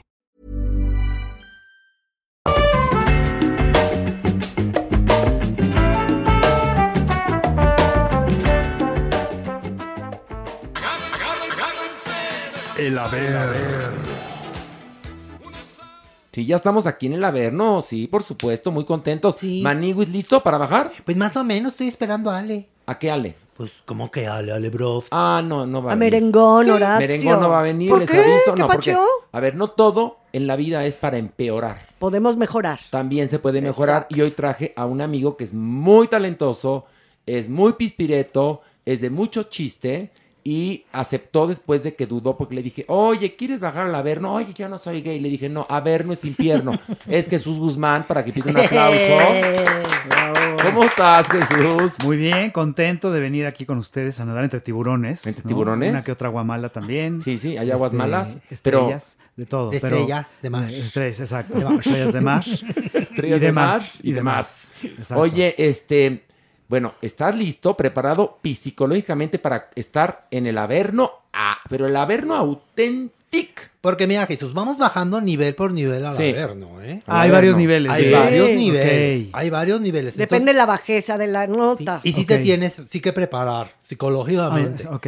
Sí, La verdad no vengo nada preparado, No. pero vamos a hacerlo. Psicológicamente O sea, prepárate, intelectualmente no se necesita, esto lo entiende cualquiera. cualquier- Cualquiera, Ok. sí. Sí. Sí, hasta mi perrita bendición se pica con estos chismes. O sea, en serio, o sea, que tú no te agobies, tú eres un hombre muy inteligente, que por cierto, ¿dónde andas? ¿Dónde andas tú? Trabajando. Estoy, estoy en, se puede decir, ¿verdad? Pero estoy lo que quieras. Sí, porque eso, eso de, estoy en este lugar que empieza con Al y acaba con Boa. no, estoy en Alboa Arts Pedregal los jueves a las 9 de la noche haciendo stand-up comedy. A ver, espérate, ¿dónde queda este sacrosanto lugar? Está, ¿Te acuerdas del centro comercial que se cayó? Que luego lo Sí, reconstruyeron y que quedó muy bonito. Arts Pedregal. No, pero ahí aquí mismo. puedes decir todo, aquí todo, puedes ¿verdad? decir lo que quieras. Vamos a hablar es del podcast. balaseado, de, to- de todo De- lo que de- hay también. de- sí. Es nuestro todo. podcast. Ah, perfecto. Muchas Puedes gracias. hablar hasta de, de Nexium, de lo que tú quieras. tú no te preocupes. Este centro comercial que se cayó y reconstruyeron Arts. y lo dejaron muy bonito, Arts Pedregal, que está en la lateral del periférico hacia Sí. el sur. Ay, no, es de sur a norte, ¿verdad? Es de sur a de norte, sur a pero, norte. pero no te preocupes, porque de, de norte a sur le hicieron ahora sí Hay lo una- que viene siendo su túnel Su- y entras perfecto. Lo, lo que es tener dinero, ¿eh? Lo que es el dinero, sí, sí, pues son ricos. Pues sí, los de Es- y van ricos también. Entonces, van este, ricos. sí. Eh, va- bueno, va de todo. Ok, estoy en Alboars Pedregal, que está ahí hasta arriba, en el tercer piso, los jueves a las 9 de la noche, haciendo stand-up. Está con Susana Distancia. con muy bonito perfecto. todo. Está, está, está muy bonito. Todo está muy rico aparte ahí también. Oye, pero La además el es- lugar, les voy a platicar una cosa, Arts es re bonito, tiene buen estacionamiento, te tratan bien, no te humillan, tiene buenos restaurantes, por su... no, si es que hay lugares que te Sí, claro, ¿verdad? sí, obvio. Aquí por eso digo que va de todo, porque van, están ojalateando viendo las, las vitrinas, ¿no? Así, ojalá tuviera lana para comprarme esto, pero Claro. no hay problema, por eso no te sacan, entonces este está muy bonito. La gente va a ojalatear o a comprar de lo que quieras, se vale todo. Un poco. Entonces, repite el nombre del lugar. Art- Alboa en Arts Pedregal. Al, al- Alboa. Alboa es un es este lugar, es un como concepto. voy al Boa Park, ¿no? No es como... Ah, el- haz de cuenta. el Balboa Park. Exacto, sí. Es Alboa, Boa, es algo Alboa, así. Boa, Boa, Exacto. ok.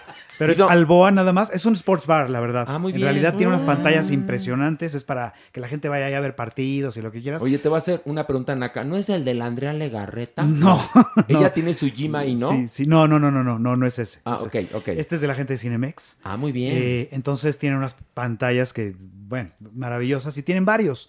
Hay varios, en- hay uno en Mundo E, hay uno en Santa Fe, hay otro en Patriotismo y este es nuevo, está ahí en Arts Pedregal, pero está muy bonito porque tiene un teatro. Eso es lo que te iba a preguntar, que si Exacto. tenía foro, teatro, Eso. plataforma, Es el único- templete, digo... Todos son como, es, que es, es impresionante. Si no los conocen, es un lugar donde hay boliche, boliche VIP, una zona para ver partidos, una zona para comer sushi, una zona para Ay, comer qué hamburguesas. elegante. Son muy grandes, sí, y, pero este en particular tiene todo eso, pero además tiene un, un forito, tiene Ay, un qué teatro de dos pisos. Ay, qué bien. Con un muy buen escenario, con unas grandes pantallas. Entonces, ahí puedes pedir, cenar, echar el traguito amigable, la risa. Oye, y- fíjate Oye, ¿y, que- y a qué hora? ¿A qué hora, Jesús? A las nueve de la noche. A las nueve de la ¿Y a noche. qué hora se puede? Bueno, danos el teléfono. ¿Te sabes el teléfono de reservaciones? Si no, búscalo para que la gente llame. No, es en Arema Ticket. Ah, ok. Arematicket.com. Ah, ahí lo perfecto. Oye, lo del teatrito me gusta para que hagamos ahí los 20 años de Desde Gallola. Mira. Está uy. muy bonito, mal, ¿eh? ¿eh? ¿Qué aforo- Está muy bonito. ¿Qué aforo tiene? Tiene, bueno, ahorita estamos al Bueno, no, 50%, eh, sí, pero en realidad son dos pisos, caben 170 personas. Muy bien, está padrísimo. Está bien, sí, está muy bien. Eh, aunque No, pues estamos mira, al 50. ahí luego nos, nos, nos, Exacto, pas- nos pasa el exacto. contacto, manito. Pero bueno, ya, vámonos. Ahorita vamos a Ya estar, vamos a bajar, ¿no? vamos a estar muy contentos con Jesús Man en el Averno, así que Agárrate de mi mano, Jesús. agárrate de, de la mano de la maniguis, porque nos agarramos de las manos no por jotos, sino para no perdernos, No, ¿ok? también. Bueno, Ay, sí, no, la le va, verdad. no le voy a hacer la gatada del dedito así, ya sabes, ¿eh? Sí, rascándole la palma. Ay, eso es horrible. Jesús es casado, ¿eh? Yo, yo no tengo problema con No, eso. ya sé, pero él sí, su esposa Ah. también, ¿ok? Bueno, vámonos. Bueno. Vámonos.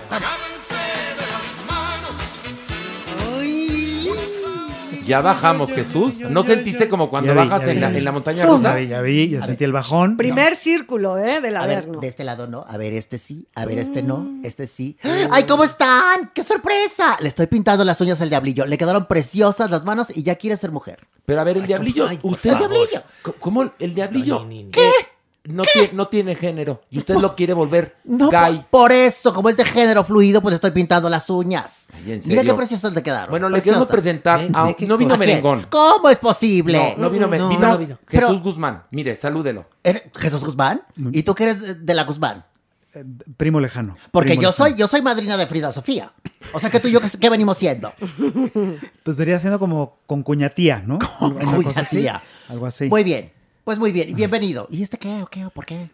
Alguien Es dígame. un amigo Es amigo. Ahora vas a bajar a tu runfla de jotos tú. No es. Oiga, No. ¿Cómo? El señor Por favor. es heterosexual. ¿eh? ¿En serio? Si usted deje de ser homófoba. Pues ¿qué? yo no sé qué es peor, si serlo o parecerlo. En fin, ni modo. Bueno, a ver ya. Vamos pues. Entonces, venga. Bueno, Jesús está en lugar de merengón, que merengón no nos daba rating, la verdad. pero como no por daba. Pero Bajaba rápido por su peso, pero no daba rating. Jesús Guzmán da más rating. Porque la verdad, pues sí él le sabe a la comedia. Además, nunca trajo pasteles de miel Nunca trajo No, pasteles. Horrenda. Horrenda. Ya es más que no venga ella. Ya, Te- que no Te venga. puedes quedar tú, ¿eh? Ok, Hombre, muchas Ya gracias. Pero vamos a ver, vamos a ver qué tal lo haces tú. ok. Bienvenido a mi programa, tu cariño vivo. Ok. Mi programa. A ver tú. ¿Qué? Agárrate, Jesús. Ay, fíjate el susto que nos llevamos este fin de semana. ¿Por qué? Porque resulta que en la cuenta de Instagram de Cristian Nodal desaparecieron todas sus fotos con Belinda. De todo, Aywis, todo. Ni una Le foto. hackearon la cuenta. No, él las bajó. ¿Cómo? Las, bor- las borró, doña Nini. ¿Pero por qué? Las borró. Nosotros nos quedamos así como, pero ¿por qué haces eso, Cristian? ¿Por qué haces? Si hace unos días nos estabas presumiendo cómo le festejabas el cumpleaños a Belinda en Disney World. Se van así, Maywis. En lo que viene siendo el Dumbo, ellos dándose un beso. y una señora atrás así con una cara de asco. Yo no sé por qué, ya sabes cómo son los gringos. Bueno, pues estábamos muy tranquilos porque ya pensando que estaban preparando que la boda, ¿no? Posiblemente. Y que ya que el anillo ya se lo habían dado. La pedida ya está. Pues ya no sabemos, ya no sabemos. Pues parece que es ¿Qué- un truco publicitario porque viene nuevo material de nuestro Cristian Nodal. Eso puede ser, Pilar. Pero no hay mujer ahí involucrada, no hay bruja en la historia. No, nada más Belinda. Nada más se... Pero, a ver, una cosa, una cosa. ¿Qué horacito? Todas son especulaciones. Exacto. Sí, son especulaciones. De esta nota tan trascendental. Sí, es Porque a final de cuentas, yo, a ver, pregunto una cosa, no sé, Jesús Guzmán, qué tan millennial seas tú en ese aspecto, pero tú bajas las fotos en tu cuenta de Instagram y luego no, como diría mi mamá, dilatas mucho en volverlas a subir, ¿no? Sí, Y sí, entonces, totalmente. ¿para qué hacer totalmente. eso? Debe ser una buena inversión discográfica, ¿no? No, y además la Claro. cantidad de seguidores que tiene, imagínate, Maywis. ¿No corres el riesgo de perderlos? No, Clararira, claro no, que no. no. ¿Por qué? Pues Los porque seguidores estás ahí siguen. Estás quitando todas tus fotos. Pero dejó a su Espiri González. Eso Eso sí. Eso ¿Cómo sí. que Espiri González? Un Espiri ¿Y qué González. tiene que ver la rata esa? Que él se Ah. identifica con Espiri González porque él siente que su carrera ha subido así de rápido como mi Espiri González. ¿Eh? ¿Qué tal? ¿Qué tal? ¿Qué ¿Y Belinda tiene como nuevo amorío o alguna No, no, no, otra no, razón? no, no, ¿no? incluso, incluso eh, en Tiene las que haber algo. En las cuentas de Belinda están intactas las fotos. Ahí está. Ahí están. Es una Ahí están. estrategia, una no sabemos, estratagema. no sabemos, no sabemos si nos pone esto. muy A ver, en redes sociales dicen que porque va a sacar un sencillo con Lupillo Rivera que se llama Tatuajes. Es lo que dicen. es lo que dicen. Oye, y empezaron a poner luego, luego, ya sabes, ya sabes los, ay, sí, ya terminaron y empezaron los memes, los memes, Lupillo Rivera pintando todo de negro a Cristian Nodal, quitándole los tatuajes o poniendo la cara en lugar Pero de la que cara lo- de Belinda, la de Daniela, la de Daniela Luján.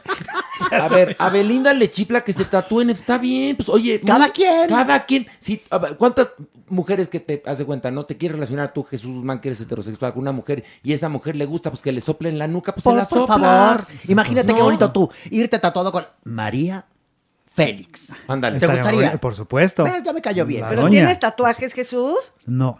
No. La, la Maniwis tiene uno en el coxis que dice puto el que lo lea. ¿Te lo Es una? Es, una, es una cuestión de aburrimiento, porque siempre he querido hacerme uno, pero nunca he sabido qué ponerme. Entonces, siempre llego y este, no sé. es- Ponte no, esa, eh, este, mira, no. esa leyenda está bonita. No sé qué ponerme. Pues la cara de No sé Belinda, qué- que es lo que no supe qué ponerme. Fíjate No que supe qué padre. ponerme, Estaría ¿ves? bueno, estaría bueno. Oye, podrías ponerte, por ejemplo, como una amiga mía que se puso en las teclas un código de barras. Exactamente. Qué gran momento No, estamos y entonces a la hora de pasar por las cajas, chachas, chachas, chachas. O, por bonito. ejemplo, también está el ponerte. ¿Qué, doñini? ¿De qué se ríe? Es que imagínate nada más las barras ahí en las teclas. Usted- imagínate ya cuando envejezca, Maniwis, Eso va a parecer enredadera. Bueno, Las una- huellitas, las huellitas de tus hijos. ¿Tienes hijos, Jesús? No. No tienes. Mi esposa y yo decidimos mejor tener dinero. Muy bien. Bueno, pues un Sí, dolaruco, te puedes Vivir tatuar una un vida. peso. Vivir una vida. Un pero, águila. pero espérame, tienes razón, Jesús. Los niños son un gastadero. Por claro. supuesto. Ya de entrada, lo primero que te ahorraste fue el dorar el zapatito. Ah, tan claro, bonito, claro, está claro. Dorar Si no, si no llegas a dorarlo porque no hay hay una cuestión de presupuesto, lo puedes colgar en el retrovisor del coche. sí, Ahí exactamente. también lo puedes- Pues ya, lo ya, hay, ya hay algún gran ahorro. El estudio un- de sí. fotografías de caritas. Es bonito. Exactamente, Sí. El recuerdito Sí. cuando el bautizo. El recuerdito. Y luego ya deja la educación y sale pendejo peor. Pero bueno, Hazme el carbón, favor. bajemos un nivel más, porque esta nota Manigo estuvo guanga. Más o menos, O aguanta. sea, tan Ay, guanga guanga. que a Jesús Guzmán no, No le más no le entró. Pero No fue la que estuvo No, de sí, yo, moda. sí, yo, yo me estaba preguntando ayer, ¿de dónde están las fotos de Nodal? ¿Ves? ¿Ves? Yo Ahí está, ahora sí tú. Yo tenía tú eres la una duda. marrana. Jesús no pudo dormir. No, no, estaba dando vueltas en la casa. y, ¿Qué hizo con las fotos? Este, Sí, estaba, dijo, decía Sí. Jesús Guzmán, a ver, estoy con dos dudas. ¿Dónde quedaron las fotos de Nodal y el Santo Grial? No, no, No, plano, tres. no. ¿Y Tres. qué me tatúo? ¿Y qué me qué tatuó? Exactamente. Muy bien. está. muy bien. Tú, Vámonos. más. Agárrense de las manos, unos a otros conmigo. Ay, ay, ay, ay, ay. Híjole, este está bien buena, Maniwis. ¿Recuerdan a Aranza, la cantante, Maniwis? No, Aranza, la- era una pastelería, ¿no? No. Esa era Aranzazú. Ay, sí. bueno, bueno, actualícenme a eso, bajan, bueno. usted? ¿Por qué? Aranza Es es... lógico, piénsalo, Joto, es lógico. Aranza es una cantante de Chihuahua. Pues yo pensé que era una pastelería, pero bueno, ¿y luego qué? No, ¿Esa no, qué le pasó? no. Ella se hizo muy famosa porque cantaba el tema de Mirada de Mujer. ¿Ah, sí? Sí, y también grabó así un disco como Manzanero, temas de Manzanero, canta hermoso, ¿eh? Eso sí, mi Aranza canta hermoso. Oye, pues fíjate que le entrevistaron. Este programa de, de, de Gusano Adolfo, ya sabes, bien bonito el programa. Se llama Gusano, Gusano Amorfo, Amorfo Infame. Dilo bien, si lo vas a decir, dilo ese bien. precioso programa. Sí, pero La- ¿cuál de los dos? Porque él tiene Ay, dos, no, el dos- minuto. dos que pues, son el, eh, totalmente el Emmy. El minuto cambió mi destino, no sé, una cosa así. Sí, sí, sí. Y el otro de chismes. No, no, no, ¿Cuál el, de los el dos? minuto. La- El ah, no, minuto el que minuto. cambió. Es el, no, bueno, no. es el Emmy, el Emmy, el el Emmy. El Emmy. Bueno, oye, pero Aranza, fíjate que sí nos contó algo que no sabíamos. Que, que su representante fue Sergio Andrade cuando ella llegó a la Ciudad de México. Porque obviamente vino de Chihuahua, Baniwis, a querer hacer una carrera, ella todavía menor de edad. Mm. Y entonces ahí en esta, en esta compañía que tenía Sergio Andrade. No, ¿cuál compañía? En esta- Escuela. Ah, no, sí, o sea, pero tenía como su, su, Secta. su compañía, su, Secta. su oficina, su Secta, oficina de representación. Secta. Ándale. Ahí Secta, también punto. daban clases a todas las niñitas. Secta, puto, perdón, punto.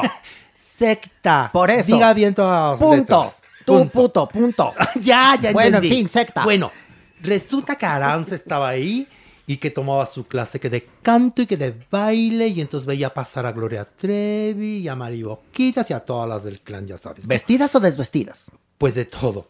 Qué de todo, de todo. Dice que ya al principio pues decía, ay, qué raro que, que Mari Boquitas, pero es la que te da la bienvenida, pero es la que sirve el café, es la que le lava el calzón ahí en los baños de la escuela. O sea, muy raro. Pero ella decía, bueno, pues ella, ella de trabajar ahí de eso, cuando en realidad era la esposa en ese momento de Sergio Andrade, Maniguis. Pues bueno, el chiste es que ella estaba emocionada porque Sergio Andrade, pues era la figura. ¿No? Que producía, ya sabes, discos a las Sí, porque además y había todo una esto. cosa, en ese momento, Tuvo su momento. Andrade lo ponderaban en el programa número uno de la familia mexicana, siempre en domingo, lo ponderaban como una especie entre Chopin y San Francisco de Asís, Sí, sí, sí, cuando era un puerco pederasta, tratante de personas. Tú te acordarás, Jesús. Sí, por supuesto. También estuviste ahí tú, Por Jesús. supuesto. No. No. pasé por ahí, pero sí Ah, ¿no estuve, sí estaba. Ay, qué paz. un poco, No, sí. pero en ese entonces, en el momento en que Aranza tiene 17 años y caen en las garras de este hombre, en ese momento, él en Siempre en Domingo, acuérdense que el Sí, símbolo de la familia era Raúl Velasco. Sí, y tenía poder el señor. Y tenía poder todo. Y Sergio Andrade ganaba la OTI, Sí. y, eh, hacía, no, creo que llevaba también toda la organización de Juguemos a Cantar. O sea, Sí, sí, sí. era muy importante. Entonces, Y ella nunca pensó que iba a caer en, en la, la red de trata. No, al revés, pensó que llegaba al lugar que era la panacea para poder triunfar. Pero además el modus operandi, ¿sabes? Llegó Mariboquita a decirle, fíjate que Sergio está muy enamorado de ti. ¿Qué? Y no sabe cómo decírtelo. Y, el y la otra como pensando, ay, pues la verdad es que el señor, ¿por qué se fija en mí? No, no, ella como que no lo entendía. Hasta que un día le dijo, Sergio, ¿sabes que me interesas como mujer? Y confiesa que perdió la virginidad con Sergio Andrade. Y no eso, es, eso es sinónimo de tienes mucho talento, ¿no? Sí, en este país. El- Eso sí, es claro, sinónimo sí, de sí, sí, sí, abuso sí. de tus ganas de triunfar, Claro, ¿no? claro. Y que y entonces eh, había algo como que no cuadraba en, en ella y no, obviamente no jugaba todos estos juegos que jugaban las demás, porque muchas veces le invitó a esas orgías, Manibis, la cual ella no quiso O sea, ir. espérate, todo eso contó mi Aranza en el programa de... de- Sí, pero entonces no era el minuto... Espérate. No, No, fueron o sea, como los 15. Los 15 minutos que cambiaron. mi vida. Fue la, la quincena que cambió mi vida. O sea, ¿cuál es? Pues no es el minuto que cambió mi vida, es el curso que cambió mi vida. Exacto. Perdón. No, sí, no, no, no, estuvo bien fuerte, man. Qué horror. Aquí el caso, Luis, es que el papá muy listo de Aranza se vino a vivir aquí a la Ciudad de México y dijo, a ver, niñita, te vienes a vivir aquí conmigo. Muy bien, hizo muy bien. Y entonces eso ya limitaba a Sergio Andrade Ah, pues, muy bien. a tener más... eh, Sí, sus movimientos ¿no? Sí, sí, asquerosos. más este juegos maquiavélicos con esta señorita. Pues bueno, de pronto hay un grupo que se llama Viva Voz y le dicen a Sergio Andrade, oye, necesitamos a, a una, a una chica, porque fíjate que América, que es nuestra vocalista, se va a ir. Y le dice a Aranza, oye, ve. Y dice, bueno, ¿Aranza le dice? a, a Sergio Andrade le dice Aranza. Dijiste, Aranza, Aranza. le dijo ve Le dijo, Aranza. Aranza. Sergio ¿Sabes qué, Andrade, doña no, no tiene... No, sí. sí. No, Jesús, ponla, ponla, cuídame. ponla. Cuídame. Toma. Hazte para acá, hazte para acá, hazte para acá. Toma. A ver, a ver. para acá, pues ponte en medio, porque sí me dio, güey. Mira, yo- yo- te va a parecer violento, Jesús.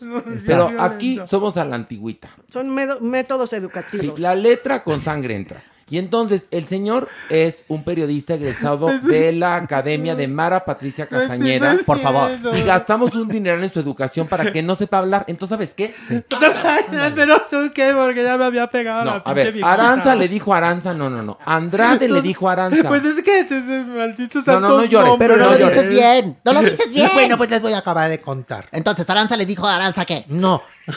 Vamos a tomar un café a nuestra pastelería. Habla bien. Entonces, luego, ¿qué pasó? Y entonces ya le dijo, ay, Sasú, Aranza Sasú. No, ya. Y Ay, entonces, además, mamón. Perdón contigo, Jesús. Además salió Ya, espérense. la niña. El caso es que Sergio Por Andrade favor. la recomienda con este grupo, ella se tarda en hablar, pero sí entra como vocalista. Y cuando entra ahí ese grupo, ella llega con Sergio Andrade y le dice, ¿qué crees, papacito chulo?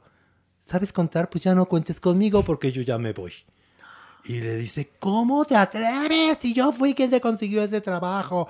Pues sí. Hizo bien. Pero fíjate que yo ya me voy porque aquí tú no estás haciendo absolutamente nada por mi carrera y esta es una gran oportunidad que tengo que aprovechar.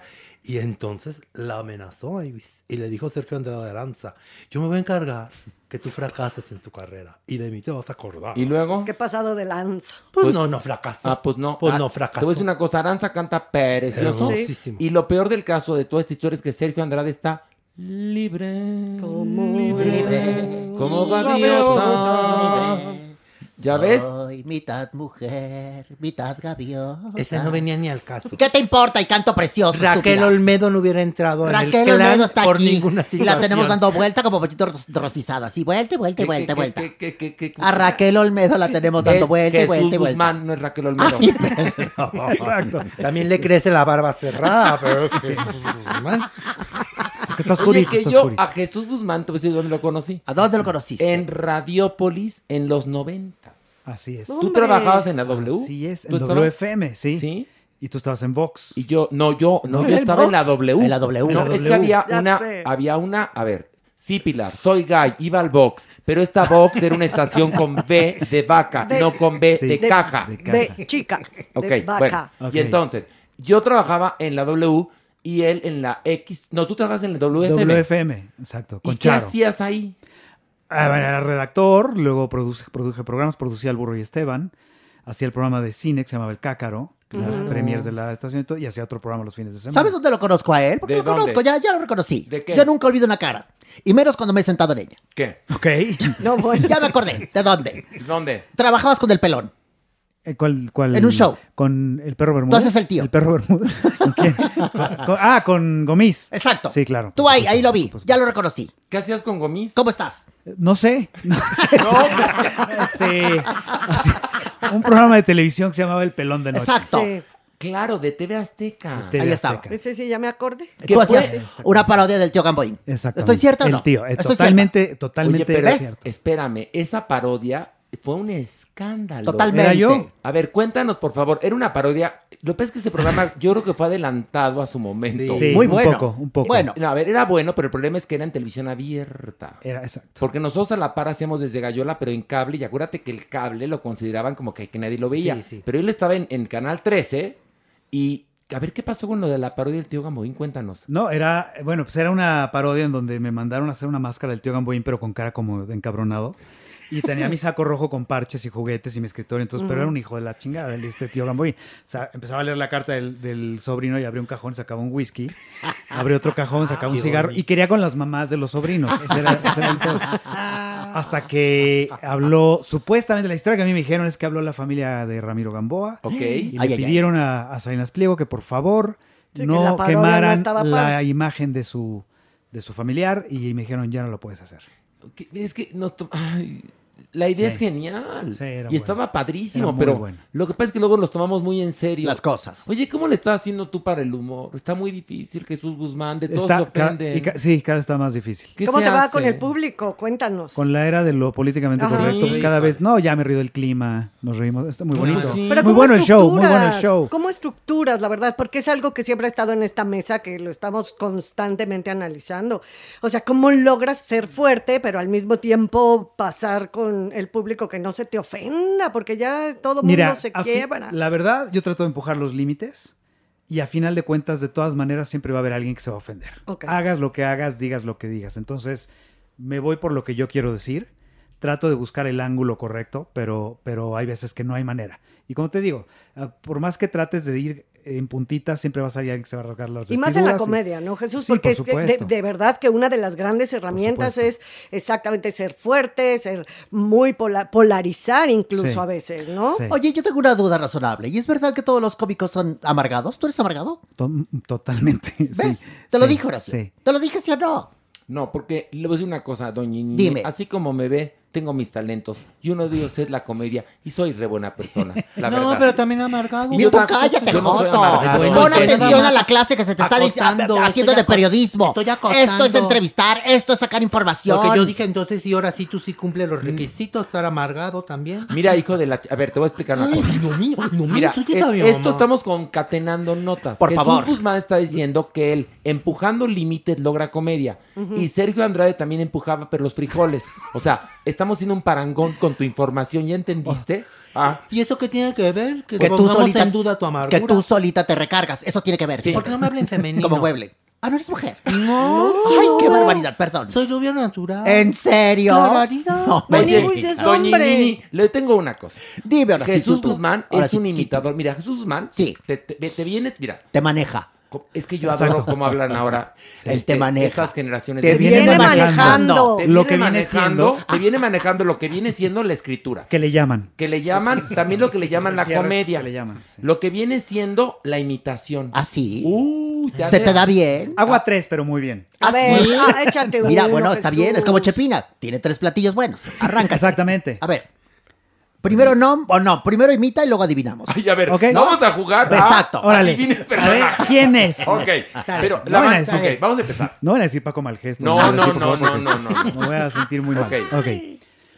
Bueno, la verdad estoy muy contento de estar aquí en el Averno, hijo. De verdad, a lo macho, en serio. Gracias por invitarme en este espacio donde, pues veo que es la ley de primero madreo, después virigo, ¿no? O sea, como que se llevan bien, ¿no? Se llevan, se interpretan bien, se llevan bien, se, están cultos, leídos y letrados. No son improvisados como la mayoría que están allá afuera. que lleva la chingada. ¡Bravo! ¡Bravo! ¿Lo dices tú o lo digo yo? Lo digo No, yo. Por favor. ¿Quién? ¿Quién? ¿Quién? No. No, ¿Quién? ¿Quién levante la mano Cepillín. primero? Ay, Qué Por bien, olas. no, qué bien imitas a Ernesto La Guardia. Exacto. El maestro. Héctor Eh, Suárez. Casi me sacas las lágrimas ¿Qué? porque yo Sí, trabajé con él. ¿Tú también claro. trabajaste con él? Sí, claro. Yo trabajé con él en. ¿Qué nos pasa? Lo adoré. Este, híjole, tengo un libro que me dedicó, lo adoré. Sí. Héctor Suárez. Sí. Sí. Señorón. Un beso, No era. Ernesto La Guardia, como tú me dijiste, es Ernesto La Guardia. Sí. Pensé que era No, no era Oscar Pulido. No, no era No, no, no, no, no. A ver, tenemos la imitación A ver, número dos. Número dos. La número dos. Ok. Mire usted, estamos aquí en el Averno, vamos a platicar, estamos hablando de las notas, las notas que nos da la Maniwis. La Maniwis. Ah, es que hay una particularidad. La palabra con la que acaba una frase es con la que empieza la que sigue, ¿no? Exacto. Nos está dando notas la Maniwis. Maniwis que escribió sus notas. Notas que no son musicales, son de noticias. Noticias que a todo el mundo nos interesa un poco. Poco es la verdad del interés que ahorita le estuve poniendo, pero entonces es, es un poco más. ¡Bravo! No mouse, Mickey. Qué, impresión. A ver, ¿quién fue? El teacher. Ay, muy bien. Dóriga. Pues deberías de aprender algo, mi amor. Algo de periodismo y de imitación. Seguimos, la tercera imitación. Venga de ahí. Este, ok, la tercera. Este, me da mucho, mucho gusto estar aquí con ustedes. Este, encantado, encantado de verdad. Pero mira, mejor que te lo diga Sammy. Estamos- está- A ver, a ver, no, no, a ver, no, está- está- estamos ya, estamos acá, la, la ver, la ver, no, no, la ver, no, la- ya estamos, ya, la ver, no, no, la ver, aquí con Dos y por Horacio, uno. Horacio, la, la, la Maniwis, ¿no? La Maniwis. Oye, yo Maniwis. quiero preguntar una cosa a Eugenio Derbez. Eugenio, Dime. Eugenio, Sí. ¿no estás harto ya de trabajar con tus propios hijos? La verdad es que ya prefiero regresar a la familia peluche porque es mi familia postiza, pero son más chingones, la verdad. Más cagados. No, ya, ya quedó. ¡Qué. Guau, ¡Bravo, sí. Jesús! ¡Súper bien! Tienes madera, vas a triunfar. No, Oye, ya- ¿y en tu show? triunfa. ¿En tu show haces imitaciones? Sí, por supuesto, Entonces por es supuesto. stand-up más imitaciones. Sí. Sí, sacado, obviamente son estos personajes, pero sacados de contexto, metidos en un en donde no vienen al caso, y eso es lo que genera un poco también la Oye, risa, pero ¿no? además eres adaptador. Sí. ¿Sabes? Sí. A ver, es, es un... ¿Cómo se puede decir en perfecto español? ¿Es un hombre chingón? Muy chingón. Muy chingón, ¿verdad? Sí. Sí. Adaptación de Hello Dolly. ¿Yo sabes? Adams. ¿Qué? Muy A- chingón. ¿Adaptó Hello Dolly? ¿Adaptó los Adams? Sí. ¿Sí? ¿Qué, perdón? Multitalentoso. Multitalentoso. Picudo. Oigan, está nada de salirme del averno porque estoy empezando a flotar. No. Con No, todas las no, flores no. que me están. Ya, ya me No, estoy yendo. no, no. ahorita te, yendo, va- ahorita te Bájate. bajamos Exacto, exacto. un, un nivel más, ándale, porque tú, Maniguis ha estado de hueva tú, ¿eh? Vamos Pobrecito, tú muy No, el de entretenido, Aranzazu- papacito el- la de chulo. Aranzazu estuvo buena, Horacio. Es que nada más me tira pura mala onda, Jesús. Deberías de quedarte tú en esta y sacamos Encantado de la vida, encantado de la vida. Yo también encantado que ¿Cómo? se vaya ¿Por ya Horacito. qué? No que los ¿saben son muy qué? divertidos. A ver, arráncate con un chiste. Pues acuérdese de su hijo. ahí. Acuérdese de su hijo. Con mi, con mi, con mi Ah, puto. Y aparte no te metas. Ah, ¿verdad? Tú no te metas. ¿Sabe qué, doña Ini? ¿Qué? Como usted ni un sí ni un no. ¿Sabes qué? Ponme mi cortinilla porque vamos a bajar un nivel más. Que esta es de jugo de hits. Ese jugo de aquí. Sí, esa la compramos de afuera del metro. Es de, a ve- ver que llegando al se- caminito. Se aquí escucha bichú, piratona, se Aquí escucha piratona. Oiga, Maniwis, pues fíjense que el lunes 16 de agosto, Sí. Maniwis, lamentablemente hubo una explosión horrible aquí en la colonia del Valle. Los que no viven aquí en la Ciudad de México, Maniwis, este, pues es una colonia, digamos, media alta, ¿no? Sí. En donde explotó un edificio porque se acumuló gas. Bueno, fue, fue muy feo. Fue ¿Qué muy ahora feo. das noticias tú dramáticas Sí, sí, Maniwis, no, pero es que ¿Qué va- tiene que ver con la Averno? Pues esto? porque ahí, fíjate que vivía Fátima Molina. Ok. ¿Te. Es una actriz, Maniwis, Sí, hizo una telenovela muy reciente, Sí, polémica. que se Claro. quejó mucho de su fenotipo y que la gente no la quería. Bueno, y- Pero, ya, ¿y ella qué? Bueno, pues Pero- lamentablemente ella vivía en la misma torre que, que del suceso. ¿Y prendió el cerillo ella o qué? No, Maniwis, perdió todo. Perdió su departamento. Oye, todo, pobre, pobre, No, pobre. la verdad es que estuvo bien gacho. Pero ya sabes, Maniwis, ya sabes, no falta el vecino incómodo, ¿no? Pues empezaron a decir que ella había movido sus influencias, Maniwis, y que ella era la única que había sacado todas sus cosas, que había sacado sus pantallas, que había sacado sus computadoras, que ellos, ellos querían entrar y no los dejaban. Entonces ya dijo Fátima, ve momento, Maniwis, basta, somos adultas, no me vengan a colgar santitos. O sea, de buena onda gay, yo con ustedes ni siquiera me metía. ¿Y por qué la onda. atacaron? Pues porque es famosa, porque sale en la Pero tele. sí es verdad que entró por sus pantallas y todo eso. Ella ¿o no? dijo que sí entró, pero junto con las personas de, de- de los peritos y la fiscalía. Ah, pues entonces, ¿por qué le inventan? Pues porque la gente es envidiosa. envidia, ¿no? ay, Pero tú estás intrigando más que los vecinos, fíjate. Porque nosotros no sabíamos que le había pasado esto a Fátima Molina. Y tú ya aquí Pues, y tú ya ventilando, fíjate. No, pues, les- pues sí le estoy diciendo. Y además te estás burlando de la tragedia. No, no me estoy burlando. Te voy a decir una cosa. Horacio, no me estoy burlando. Te voy a contar Ac- una acércate, cosa. ¿Qué? acércate. Ay, no me estoy burlando, Horacio. Perdóname que te di tu cachetada, te la merecías, porque yo no me estaba... Ándele otra. Ay, Pues hay que aprovechar. Hazte para acá, Jesús. No, yo por eso estoy calladito. Porque Ay, te- cállate, Jesús. ¿Por qué le pegas a Guzmán? Porque ya me piqué. ¿Cómo te atreves? Ya me piqué. No, eso ya lo habíamos visto desde el Diablillo. principio del programa. Ándale. ¿Por qué le pegas al diablillo? ¡Atrás, Jotorrendo! Asqueroso larailo, sodomita. Ay, bueno, ya. Espeluznante. Las cosas como son, Horacio, Se te va a secar la mano, ¿eh? Te lo digo nada. Se te va a secar la mano. Total, ya la trae caída, ya, nada más que le, que se le caiga bien. Mi Fátima Molina. Ay, sí, pobre Fátima. Pobrecilla, ahorita que me estoy acordando, fue la, la que se quejó de que la andaban bulleando. sí, Sí, ¿te acuerdas? mirándola. ¿Cómo le.? A ver, te estás burlando porque de esa explosión no quedó nada. No, no se está O burlando. sea, ¿qué, va a poder ¿Qué va a sacar? poder sacar? Bueno, porque, eh, a ver, ¿Qué eran, sacó? eran dos torres, Maniguis, dos torres. Los de la otra torre Pero sí no, pudieron a ver, sacar pero que cosas. no ella vivía en la torre que explotó. Sí. Sí. Entonces, pobrecita, ¿por qué la andas Tú intrigando? dijiste que perdió todo. Sí, perdió luego todo. Entonces, ¿qué pantalla sacó? Pues yo no soy su vecino. Pero No, reportero. Bueno, ¿y qué? A ver. Yo no fui el que Ay, dijo. no. Eran los vecinos los que le estaban ¿Dónde, dónde dando ver, la injuria. mira, a ver, yo- Las Je- pesquisas. Jesús, Las pesquisas tú como pertinentes. periodista que eres, fíjate. Y licenciado. Nos dice primero, nos dice primero, explotó y se perdió todo. Ok, Todo, perfecto. Ella vivía en la torre y que explotó y se perdió Sí. todo. Y luego la acusan de que se llevó sus pantallas. Pues de qué chingados en las pantallas de mármol. Pues dice, ver. ahí caemos, ahí caemos en la mentira de los vecinos, Jesús. Porque como tú dices, la atacan porque es famoso, porque es celebridad, Sí. porque es la- las cochinas envidias. ¿no? Las le cochinas. A ver. Maniguis, lo que pasa es que sí dijiste mal, no es no perdió todo. Con la explosión, que sí estaba muy cerca su depa del que explotó, perdió muchas cosas. Y algunas cosas que entró a rescatar, los vecinos dijeron que había sacado más cosas, lo cual parece ser que no es cierto. Que ¿Qué es hubo? pura envidia. ¿Viste? Eso es dar una nota, Joto. ¿Viste? Pregunta, ¿para qué la sacó después del incendio? A ver, ¿cómo para qué? No, pues eh, seguramente la gente No, sí. quería entrar que, oye, están mis escrituras, oye, Mis los papeles. 3.500 pesos que había Bueno, ahorrado en la y, y- semana. y en qué campamento vive ahora ella? ¿O qué? ¿O cómo? No sabemos, no Digo, porque sabemos. si estás dando la nota, tienes que saber hasta el fondo. No sabemos. Para ir a pobre. preguntar. Oye, dio un ojalá que- comunicado diciendo que por Sí. supuesto que para nada, que ella no se ha pasado por alto ninguna de las Y que de buena onda no le estén nada. colgando esos santitos, porque ya la gente está encima de ella. ay. Fátima, No, no, te queremos. no. Fátima, te Sí, queremos. yo Estamos la quiero contigo. Es más, bien. Fátima, la Maniguis te está ofreciendo Una su pantalla. cuarto, como diría Alfredo Palacios, su cuarto de sotea. La pieza. para- la la pieza. pieza. para que te vayas, te, te muevas con, Con lo que. gusto, Fátima. Sí, con porque gusto. aquí nos apoyamos a toda la gente. Y talacio tu pelo y todo, Y te, y Fátima. te va a poner gelish en las uñas, que es ¿Te puedo poner- precioso. ¿Te puedo poner gel? Sí, te vamos a, te vamos a poner gel. ¿Tú sabes lo que es el gelish, Jesús? Sí, por supuesto. A Ay, ver, ¿qué es? Jesús también, A ver, sus- ¿qué, ¿qué es el Vele gel? sus uñitas a A ver. Guzmán. La, la, La la- gelatina esa.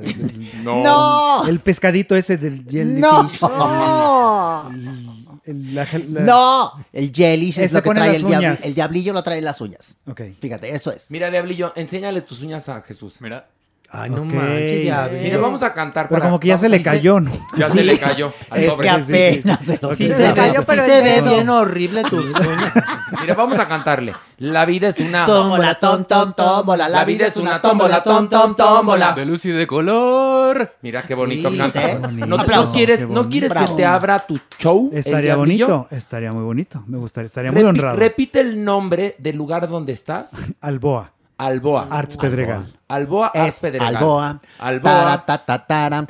Es Alboa. Alboa. Tara, ta, ta, tara. Donde ve a Jesús, Alboa. Alboa. Pero ¿por qué todo lo más. Alboa, Alboa. Y no pago cover. Alboa. No, sí, Alboa. sí, sí. No, no, perdón, no, perdón. sí pagas y, sí- cover. y sí pago cover. Alboa, Alboa, Alboa. Pero vale la pena. Alboa, Alboa, Alboa. Porque río harto con Jesús Guzmán. Alboa, Alboa. ¿Ya Es ves? un gran show y es para ti. Es más, Es un gran Tiene show. tanto éxito es Jesús Guzmán. ti. Oye esto, tiene Ta, tanto ta, éxito Jesús Guzmán de que la gente se muere de la risa que frente construyeron el Hospital Ángeles. Por favor. Imagínate. Exactamente. Eres genial. A los que se pueden, porque los que no se murieron de Sí, la risa. sí, no, se, esos, se ya, van a, esos ya- se van a, Sí. al- al- A al- recuperar. No, a la vuelta, muy cerca, como diría Cristian Castro, está una agencia fúnebre ahí en San Jerónimo. A tiro de piedra. A tiro de Sí, piedra.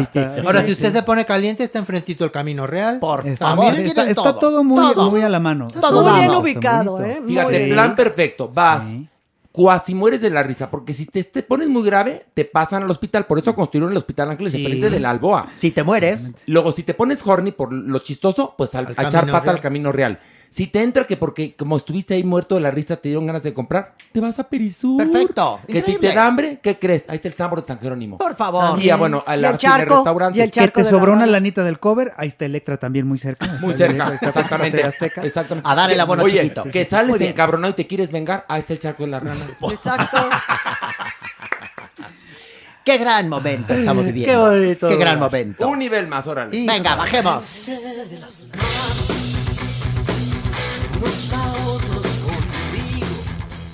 Jesús, ¿estás preparado? Sí, ya, ya subió la temperatura un poquito, ya se sí, siente, se sí, siente. sí. Y cada vez es más baja la nota, acuérdate. Este viene, ok. este viene fuerte. Menos oxígeno, más sulfuro. Ah, mira, Ten cuidado. mira. Bueno, pues ya ves, Jesús, el escandalazo que está metido Laura Bozo. Esa no, santa mujer, ¿qué le Sí, pasó? Sí, tú ya sabes, tú ya sabes. Que está vinculada, Maíwis, a un delito fiscal. La señora de. Pero ¿por qué arrastra tanto las palabras? No, no, no, no me vas a estar criticando mi sección. Mana, ya cállate, que estás borracha. Pero es que no es tu sección, mi amor. No, sí, es mi sección, No, fíjate. mi cielo, este es un programa de- decente y tú vienes aquí a colaborar. Nada más. No te quieras colgar de las cortinas. Pero la Manigus ya le- Porque ni hay. Oye, pero le pareció muy interesante decir, ahí te va la Manigus. Ya te dije, si tú no te gusta, ponme subtítulos. En un podcast no se pueden poner subtítulos. Ah, pues entonces deja de estarme criticando de buena onda gay. Entonces da la Porque vida. además está mi amigo Jesús, ¿qué va a pensar? Mira, te voy a, te ¿Qué voy a matar, pensar? te voy a matar tu nota. Ahí te va. Un juez federal suspendió temporalmente la orden de internamiento de Laura Bozo al penal de Santiaguito en el proceso que iniciaron por vender un inmueble embargado, finísima persona mi Laura Bozo, por el SAT. Es decir, re- quería revender, ¿no? Algo que estaba incautado. Y con el que había garantizado un adeudo fiscal de más de 13 millones de pesos. Qué barra. Qué bien le paga. bien. Jesús, a ti y a mí Qué nunca nos ha pagado no, no, jamás. Pues, ¿qué hizo esta señora? Y ¿Qué hizo llevamos años, eh, años, ¿no? De, ya de, de darle y de chingarle. Y somos aquí del país, Y en mira, serio. ¿no? Esa también. De manera honesta, para lo que hacemos o lo que hacen es como para tener casa con alberca y chofer a la puerta. No, pues no, no. Yo Y estoy, nada más yo no estoy a- sucede. afuera de una Nada casa de eso, con. Nada de eso Nada, sucede. Y nada. esta, esta resolviendo ahí eh, problemitas en la tele y ya, Para su casa de 13 vean. millones. Pero bueno, cuéntanos. ¿Ya oíste esa última noticia? Sí, sí, sí, ¿Eh? sí, sí, que, ya- que además le dieron a Maywis aquí al viernes para que pague 300 mil pesos, Maywis. Y pueda llevar su proceso fuera de la cárcel. Y tiene que entregar su pasaporte. O no sea, se nos vaya a a ir. ver, Maniwis, de aquí al viernes. De aquí al viernes. Como este podcast se publica en jueves, Atemporal. o sea, a mañana. mañana. Mañana. O sea, mañana. ¿Y qué pasa si el sábado la gente nos escucha? ¿Ya chingaste la información? Por favor. ¿Y, yo, Ay, qué- y yo no. qué culpa tengo que no estén pendientes los jueves a las 10 de la mañana que subimos en todas las plataformas nuestro Pero episodio? todo lo Eso no es mi problema. Este todo lo No, enloda. ustedes me quieren a otra cosa de cosas que yo no. ¿Qué? Que yo no soy ¿Qué dijiste? Oye, pero espérate, espérate, pero la nota viene por acá, Maíwis. ¿A quién creen que le debemos el que Laura Bozo ahora tenga estos problemones fiscales? A una finísima persona. Alfredo Adame. Alfredo Adame fue el chivatón que habló al SAT, según él, Ay, tú. diciendo, esta señora está haciendo fraude. Aguas, Maywis, aguas.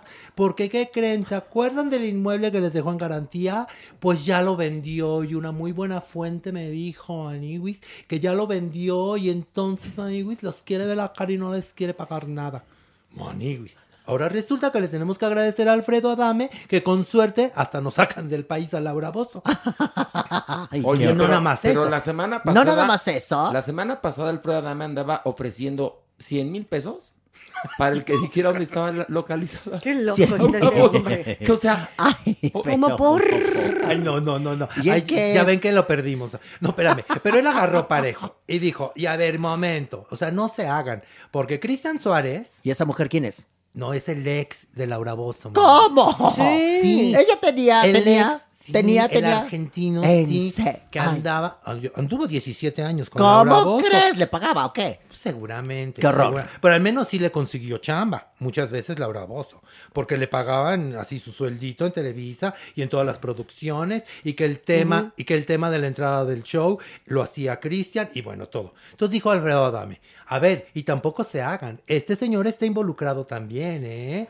Así es que aguas con este. Porque ¿saben qué? ¿Qué? Laura Bozo le pagaba su departamento a su hija en Estados Unidos y mínimo, mínimo, mínimo, le estaba depositando entre 10 y 25 mil dólares al mes.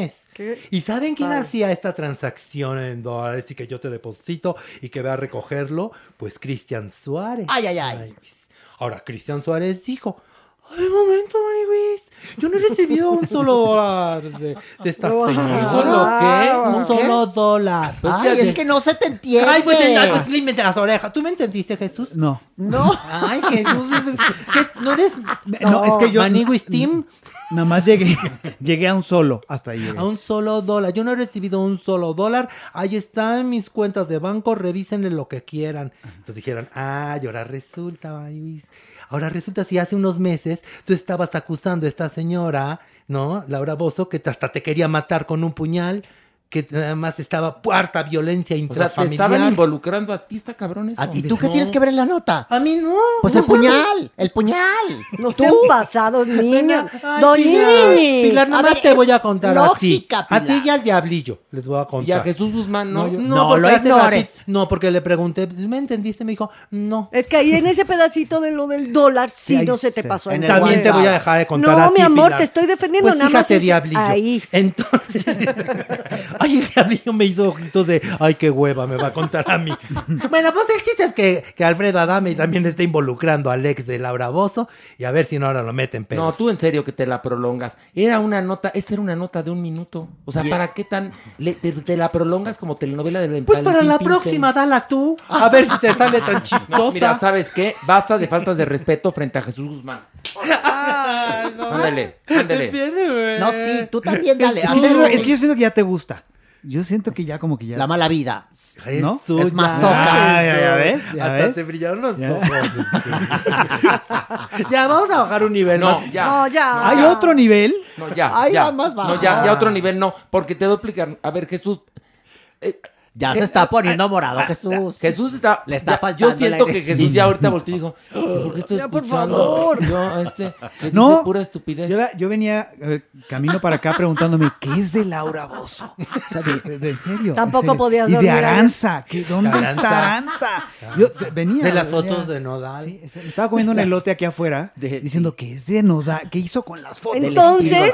Jesús, Estaba- se te resolvieron todas tus dudas dudas, bueno. existenciales Es que en estaba- esta sección el destino, era el destino venir aquí. ok. Era el ¿Te gustó bajar a la verna? Me encantó, me encantó. Gracias, me gracias encantó el Averno. aquí. Muchas gracias. de Fíjate verdad. que además, como ves que ahora estamos con un cambio climático espantoso y llueve y hace frío y nunca sabemos en qué estación está, por lo menos cuando bajamos a la verno sabemos que segurito va a ser calor.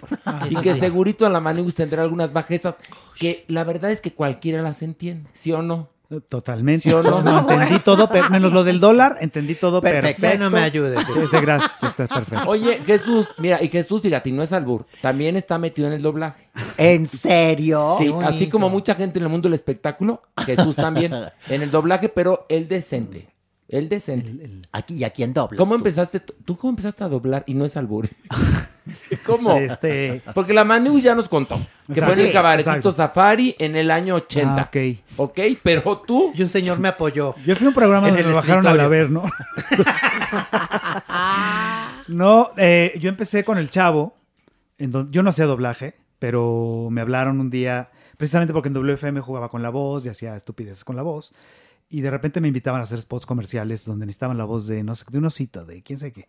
Y 10 años después me hablan y me dicen, oye, hay un proyecto de Chespirito y necesitamos voces. Y creo- me acuerdo que tú hacías voces, pero no me explicaron bien qué era. Me dijeron que era el chavo. Entonces yo iba en mi coche, iba ensayando a Don Ramón, a Ñoño, a Kiko, y no me salían. Ajá. Y ya cuando llegué, me dijeron, bueno, ¿a quién vienes a hacer? Dije, bueno, ya vi que todos los demás no me salen. Pero según yo, el más normalito era el chavo, era el que no era una voz tan. Pero no tenía ni idea que me salía el chavo. Entonces ya me meten a la cabina, me dicen, a ver, este. Aquí están las frases, se toman la molestia de anotar las frases del chavo que todo el mundo se las sabe. Sí, ¿no? que desconocidísimas Exacto. todas, claro, sí. Y yo, en lo que el güey regresaba al otro lado de la consola, yo estaba como hablaba el chavo, como hablaba- y fue de memoria. Me dije, dame la primera y ya salió el. Fue sin querer queriendo. Entonces- sale idéntico. y-. Idéntico. Y era un, era un embudo que se hizo, porque fue un casting que se hizo a nivel nacional y la voz final la aprobaba Chespirito. Ok. Y como 10 días después me hablaron y me dicen, oye, tienes callback. Y como otros 10 días después me dijeron, pues eres la voz del chavo. Y yo no sabía hacer doblaje. Afortunadamente no había que hacer doblaje, era grabar las voces nada más. Sí, Y claro. sobre las voces animaban. Pero a raíz del chavo me empezaron a llamar para hacer doblaje y fui aprendiendo y hasta... ¿Y ahora cuántos personajes ahora sí que nos vienes manejando? Pues como unos, como unos 30. ¿Qué? Sí, sí, he hecho, he hecho películas de Pixar, he hecho Los Muppets, este, he hecho... Tu favorito, clásica pregunta, tu favorito. Yo creo que fue Bing Bong en esta película de Intensamente. El Mm. elefantito rosa, el que era como el amigo imaginario. Yo creo que fue ese. Oye, Wow. pero fíjate Sí. que además cuando se hace el chavo animado que vive todavía Chespirito, ya Chespirito no hablaba como Chespirito. No. Ya hablaba de... Yo, yo- yo- yo ¿Cómo llegué a hacer el casting ¿Cómo y hablaba? me dijeron, a ver, da, da la línea. Y yo decía, Bebé chilindrina, vamos a jugar. con-". y me dijeron, no, pero como el chavo. Entonces ya fue, ya, ya. Y entonces ya salió y vámonos al otro patio. Entonces- Oye, y por supuesto, Florinda te ama, ¿verdad?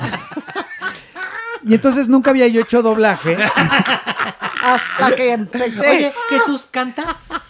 Eh. Porque te lo pregunto, porque para hacer imitaciones tienes que tener un oído. He, cantado en, en- en doblajes, en películas. en Ah, los qué Muppets y todo esto. Hice, grabé una con Polo Rojas. Este, que teníamos que, que él, que él sí canta, yo no cantaba nada, pero era el Muppet que cantaba con él. Entonces me tuve que aventar una ahí, pero sí, soy entonado, podríamos decir. Ay, qué padre. Mira, mira, tú ves Todo el mundo dice, el que no sabe cantar, todo el mundo dice, soy entonado. Es más, No, ¿por qué no no. despedimos? No, los que no sabemos no, no, no lo decimos decías no. todavía. El averno con Espérate. sombras nada más. Espérate, no, no, una cosa nada más. ¿Qué? Es que sí tiene razón la Maniguis en su media lengua. Hizo una pregunta importante. Ves, nunca le atino, Jesús. Ay, bueno, Sí, sí, va- ya después de que me, has- me diste cuatro cachetadas, maldito Maniguis. No, me quedé con ganas de Después más. de que... Síguele ahora. Pero Te te- dije que ya te estaba gustando, ¿ya ves? Sí. Me gustó Oye, pero, pero te das cuenta, Jesús, uno da la mano y te muerden. O sea, yo a la Maniwis la saqué de andar cortando pelos en la zona rosa. Del- Le dije, del- mana, vienes al caso en la televisión. Se está llevando mucho talento como el tuyo Pero me va en- a la aquí en pantalla. Génova y Londres. Y le dije, no, ya deja, ya deja este salón en Génova y Londres. Estética unisex Géminis. Géminis. Ya, Ahí- deja ahí este fue. lugar y vente a Telehit a triunfar. Y te cambié la vida. Me cambiaste la Así vida. como, como también mi Maxine Goodside se la cambió a Alex Cato. Fuiste el, minu- fuiste el minuto que cambió.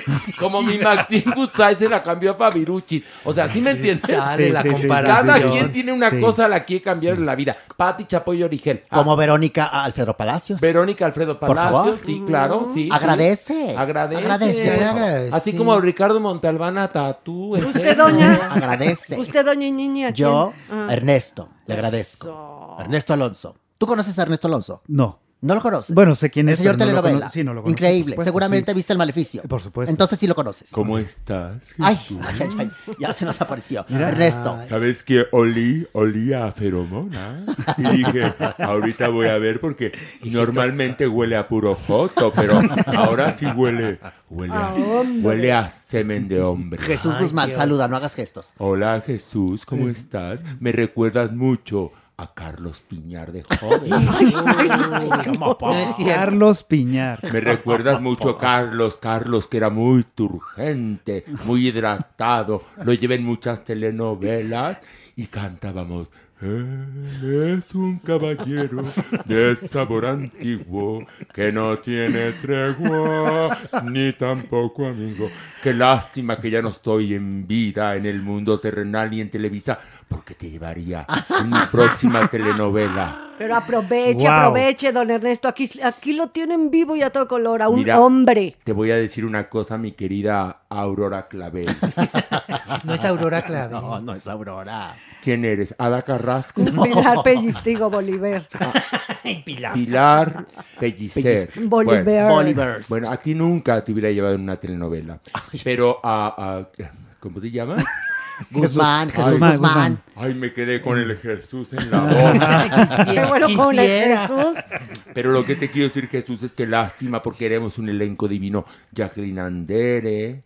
Frank estaría Moro. Que Fra- soy maniguis, no Frank. Moro, Frank Moro no, porque se me pondría celoso. Entonces estaría. Jacqueline Andere, Yadira Carrillo, que ahorita debe tener problemas económicos porque tiene al marido en la cárcel, y tú. Se llamaría Triángulo Pasional. Este triangulito ya no me está gustando. ¿Por qué, doña Así se llamaría. Y, y la, la cantaría esta mujer. ¿Quién? ¿Quién? Aranza. Es la reina, es la cantante de las telenovelas, así se le No, conoce. los temas de mis telenovelas, perdóname, Aurora Clavel, los cantaba o Lupita D'Alessio o Norma Herrera. Pero en este caso, Jenny Rivera, este triangulito ya no me está gustando. Hubiera sido muy- un, un éxito, asegurado. Doña Nini, yo ya, ya no quiero ir más corrienturas. me voy y me voy cantando mi canción. Él es un caballero de sabor antiguo que no tiene tregua. que no tiene que Tregua. tregua Eso. ni Muy bien, tampoco Ernesto. amigo. Ah, ¿Ya ves cuántas Es que- suatas Ay, en el ay, Averno? Ay, bravo, bravo. ¿Qué pasa? ¿Qué El pasa? Averno, el Averno, Jesús Guzmán, ¿qué te puedo decir yo? Pero bueno, el asunto Ah. es que, fíjense, cuando uno tiene talento, tiene talentos, como Jesús Guzmán. Entonces vamos a ir nosotros, ¿qué día? ¿A dónde? A ver, dinos Jesús Guzmán. Jueves, Albo O Arts sea, Pedregal. Ok. Los boletos están en Arema Ticket. Ok. Y es a las 9 de la noche. Ok. En verdad, tenemos que reactivar la vida nocturna. Así y lo digo por ti, por mí y por todos mis compañeros. Salgan, ya se puede, hay sana distancia, está sanitizado el lugar, cenas delicioso, ríes. Sí, habrán reído ahorita, yo me imagino. Muchísimo. Como hemos reído Divertido. todos. Aparte, talentazo. Sí. Oye, es un talentazo. Doña Nini, Dime, ahora sí tú. guau. ¿No está usted de acuerdo en que ya Merengón no baje? Totalmente de acuerdo. ¿Verdad no hizo que- nada. Hay que darle oportunidad. Nada más estorbaba. A Merengón, sí hay que darle oportunidad. Mejor hay que darle oportunidad a los nuevos talentos aquí, como Jesús Guzmán. Oye, redes sociales. Ya no tan nuevo. Porque, ¿Dónde te pero, podemos seguir, este, niño? Todo es Soy Jesús Guzmán. Soy Jesús Guzmán. Instagram, Facebook, Twitter, Soy Jesús Qué Guzmán. bonito. Soy Jesús Soy, Guzmán. Mitad Mitad gaviota. No, tiene que ver. Soy mitad Jesús, mitad gaviota. Ah, no, mitad Guzmán. O soy mitad Jesús, mitad Guzmán. No, es que tiene que ser gaviota para que diga, para que suene A así. ver, va. Soy mitad Jesús, mitad gaviota y no tengo compañero. Compañera. En este caso es compañera. Compañera, sí. ¿Por qué eres heterosexual? Sí, es o heteroflexible. Ok. Eh, eh, eh, o sea, de vela y de motor. Lo dudaste, Eh, lo dudaste. hetero- heterosexual. De vela y de- O sea, sí, heterosexual. Me cayó bien. ¿Qué baje más? ¿Cómo Ojalá. no? ¿Verdad que le cayó bien? Sí, me cayó bien. ¿Verdad? Ya Me- ves, me cayó bien, sí. Valorentos Merengón ya no. Va- vamos a ponerlo en tela de juicio. Merengón que se vaya a Aranzazú a servir país. Yo opino que sí hay que darle una oportunidad más a. Merengón. Mejor que vote el público. Ándale, que vote el público. ¿No? Usted decida. Exacto. Fíjese, en, en- en arroba farándula 021, o Merengón o Jesús Guzmán. Por favor. Y si usted vota que Merengón salga, pero se va a la chingada, ¿eh? Aquí no, aquí no nos tocamos el alma para tomar decisiones en, en aras de satisfacer a nuestro adorado público. Es más, en la terna mete a Jeremy. No viene a caso, pero mételo. No, no, mejor Merengón. Está bonita la terna. Jeremy, Merengón O Jesús Guzmán. Guzmán. Usted Ahí escoja. Prefiero a Usted Jesús. Guzmán. No, pues pues, vota, mi amor. Vota, En vota. arroba estoy 021. votando, ya estoy No, votando de una vez, agarren su celular y póngale ahí. ¿Por quién votan? ¿Por Jeremy Cruz? ¿Por Merengón, que se llama Alejandro Raff? ¿O por Jesús Guzmán? Y es más, va a haber premio y castigo. ¿Ah, sí? El premio es que, que Jesús Guzmán se quede aquí. Por favor. Y el castigo, amputación del miembro a los dos, a Jeremy y a Merengón. Que al final ambos son pasivos. O sea, no, les, no lo No, usa para nada. Horacio Villalobos, Que por favor. transite. No, no. sí, sí, no, sí se les ve lo pasivo. Se les ve. Se les No ve te mordiste pasitas. tú la boquita, mi amor. Pero yo no lo niego. No te... ¡No! No. ¿En serio? No, yo soy homosexual gay. No se me nota, pero sí soy homosexual gay. Bueno, vamos, Jesús, gracias. No, al contrario, ¿Qué querías verdad. decir? Que estás en tu casa, ¿qué querías decir? No, gracias por invitarme, es un, es un honor. Y sí, ya tenemos que reírnos, tenemos Ay, que sí. distraernos, tener un, un recreo mental porque estamos viviendo mucho estrés, momentos muy inciertos. Ya necesitamos de repente vernos también a las caras y salir y ve- no reírte desde tu casa viendo un show, sino ver a la gente, sentirnos, vernos, eh, salir. ¿no? Yo voy a ir a verte y ni se te ocurre invitarme. De este jueves al otro, yo te voy Por a caer supuesto. ahí.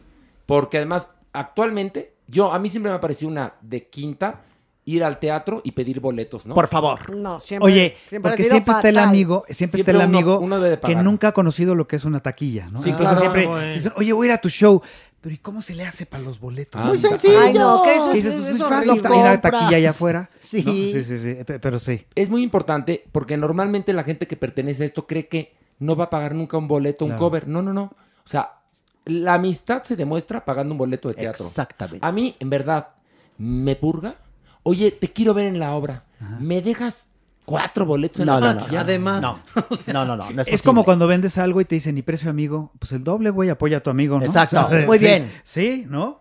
A, a- a precio amigo. Eh, eh, bueno, ya, a mí- miro pero Mira, bueno. te voy a contar. voy a- Ami- amigo, ¿no? No voy a decir nombres, pero hay una doctora, una Ajá. doctora Ujú. que trabaja mucho con la gente del mundo del espectáculo. Ok. La doctora cobra una lana, o sea, una lana por ir a verla. Y siempre pide boletos de teatro la Ah, cabrona. mira, mira. O sea, tú sabes a quién me re... Pilarica, mira, Pilar hace cara de... Pues sí. Ya, a mí ya me chingó alguno. Ah. A mí ya me No, hizo cara de mí. Pilar es la única que se la ha chingado. Fíjate, Pilar es Qué la única bueno, que se ha Pilar, chingado. tú muy bien. Porque la doctora a todos nos baja boletos y nos cobra consulta. Pilar le ha bajado consulta. cobra el boleto. Y Y le cobra el boleto. Tú muy bien, Tú muy bien. Pilar. Por eso quiero a Pilar. Muy bien. Jesús Guzmán, te queremos. Te Muchas abrazamos y te aplaudimos. Muchas Váyanlo a ver a... Y vamos al Boa, al Boa, que dónde está el lugar, en Arts, en Arts. Así Vamos que al Balboa, un No, gran al show Boa. es para ti. Y es un gran show y es para ti. Imagínate yo así encurada, dos Ay, tachecitos qué y abrí. ¿Cómo te atreves? Bueno, si estúpido? la No, sí, temática no. es Egipto y son las momias, está bonito. O Guanajuato. Ah, me Guanajuato. Pero no te mordiste la lengüita, mi amor. No, nada más los Y cachetitos, tú el mi sarcófago. amor. Bueno, despedimos y me Do- quedo con Doña esto. Nini, yo la voy a llevar al Boa en Arts el jueves a las 8.45 vamos a estar entrando usted y yo vestidos Buenísimo. de gala. Perfecto. Después de haber pagado nuestro cover para cenar y reír y reír. Y chocar con copas. Jesús Guzmán y chocar, Y chocar copas, copas. y no las del Brasil. Chas. Ok. Venga. Jesús, gracias. Gracias. a todos Gracias. ustedes. Gracias. Volvemos. Gracias.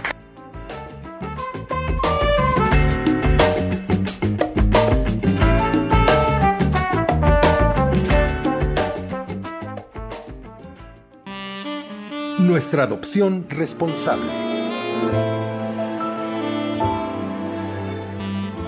Y bueno, es momento importante, la adopción responsable, cortesía de Salvando Huellitas Peludas. Un aplauso para la supermana que está con nosotros. ¡Eh! ¿Cómo están? Estoy muy feliz porque ahora les traigo a Kala. Kala es una perrita mestiza, es color miel, es muy gallarda y lo que más me impacta de este perrito es que es muy cariñosa y es muy inquieta, es muy juguetona. Esta perrita la encontraron en situación de calle con un mecate al cuello que ya lo tenía prácticamente encarnado. No entiendo por qué la gente hace eso. Inferimos que la perrita se escapó, por supuesto nadie la reclamó y traía esto encarnado. ¿Saben ustedes lo que significa quitar esto, el dolor, la anestesia, después tener que cuidarla?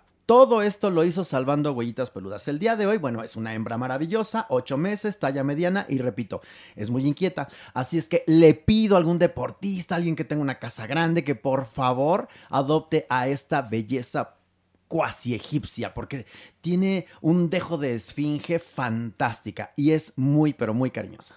Entonces piense que tiene que ser un hogar donde hay espacio y usted tenga el tiempo de sacar a correr a este perro. Cala. A Cala para que se desfogue. Sí, la, la foto va a estar en nuestras redes sociales. Sí, siempre está. Exacto, para que la vean, la chequen y también entren al espacio, al, al refugio, para que vean todos los animalitos que, han ahí, que hay ahí, para que por favor le cambien la vida a alguno de estos seres. Y se la cambien ellos. Sí, sobre todo las personas. Ok, vamos a esto. Del pink al punk.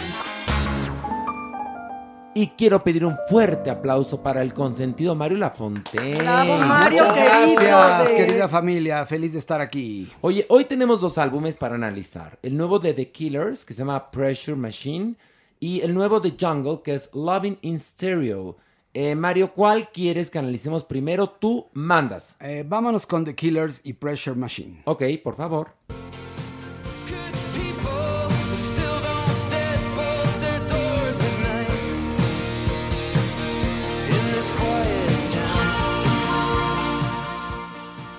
Mario, ¿qué opinión te merece este álbum de The Killers? Este es el séptimo álbum de estudio de esta gran banda de Las Vegas, The Killers, quienes debido a la pandemia tuvieron cambios en la alineación. Fíjate qué curioso, pero hace dos años su anterior disco, el guitarrista tuvo que salirse porque le dio esto y ahora eh, regresa. Y O se sea, va el ¿esto del. COVID? Sí, sí, exacto. Y entonces hubo cambio. Hubo cambio y ahora regresa el bajista ¿Sí? y le da, eh, le, le da al otro. Entonces es curioso ¿A porque qué otro? en trío. ¿Al otro músico? Sí, al otro músico. Son un cuarteto. Sí, ya sé. Y primero hicieron el primer disco como trío porque uno se enfermó y ahora se enferma el otro. Y hacen otro disco como trío. Exactamente. Perfecto. Pero el disco es muy interesante porque estos 11 tracks son producidos por Brandon Flowers, el cantante principal, Sean Sí. Everett y Jonathan Rado del dúo de pop barroco Foxygen. Es un álbum conceptual que está basado en la infancia del cantante Brandon Flowers en Utah. El vocalista ha explicado que las canciones del disco son recuerdos intercalados con comentarios de los actuales vecinos del pueblo, cosa que es muy padre porque entre track y track va narrando eh, personajes cuando conocieron a Brandon Flowers de niño y algunos pasajes bastante interesantes que se van, eh, pues evidentemente van dándole una coherencia a la curaduría del disco. Es un trabajo sonoro que nació del silencio y así comenzó a florecer. Pressure Machine es un álbum más tranquilo y folky que todo lo que habían hecho los Killers. El tono es reflexivo y nostálgico. Hay influencias notorias de Bruce Springsteen, especialmente de su disco Nebraska, que es un Ok. disco eh, muy muy acústico, destaca la armónica. También hay influencias de U2, de Wilco y de Ryan Adams, entre otros. Eh, este disco yo creo que es el mejor desde su clásico Hot Fuzz del 2004. Eh, West Hills, eh, Quiet Town, Terrible Thing, Cody, Sleepwalker, Runaway Horses, que tiene una colaboración con la increíble cantante Phoebe Bridges, y Desperate Things son algunas de las brillantes canciones. Y fíjate que curiosamente dejaron el synth, porque en los otros discos se habían vuelto un poco synth, y aquí regresan a un sonido completamente norteamericano, casi de rock sureño. Esta es la mejor versión de The Killers a estas alturas de su gigantesca odisea. Es un disco muy recomendable, es discreto, es elegante, pero también es inolvidable. Bueno, ahora vamos a pasar a analizar el álbum de Jungle, Loving in Stereo.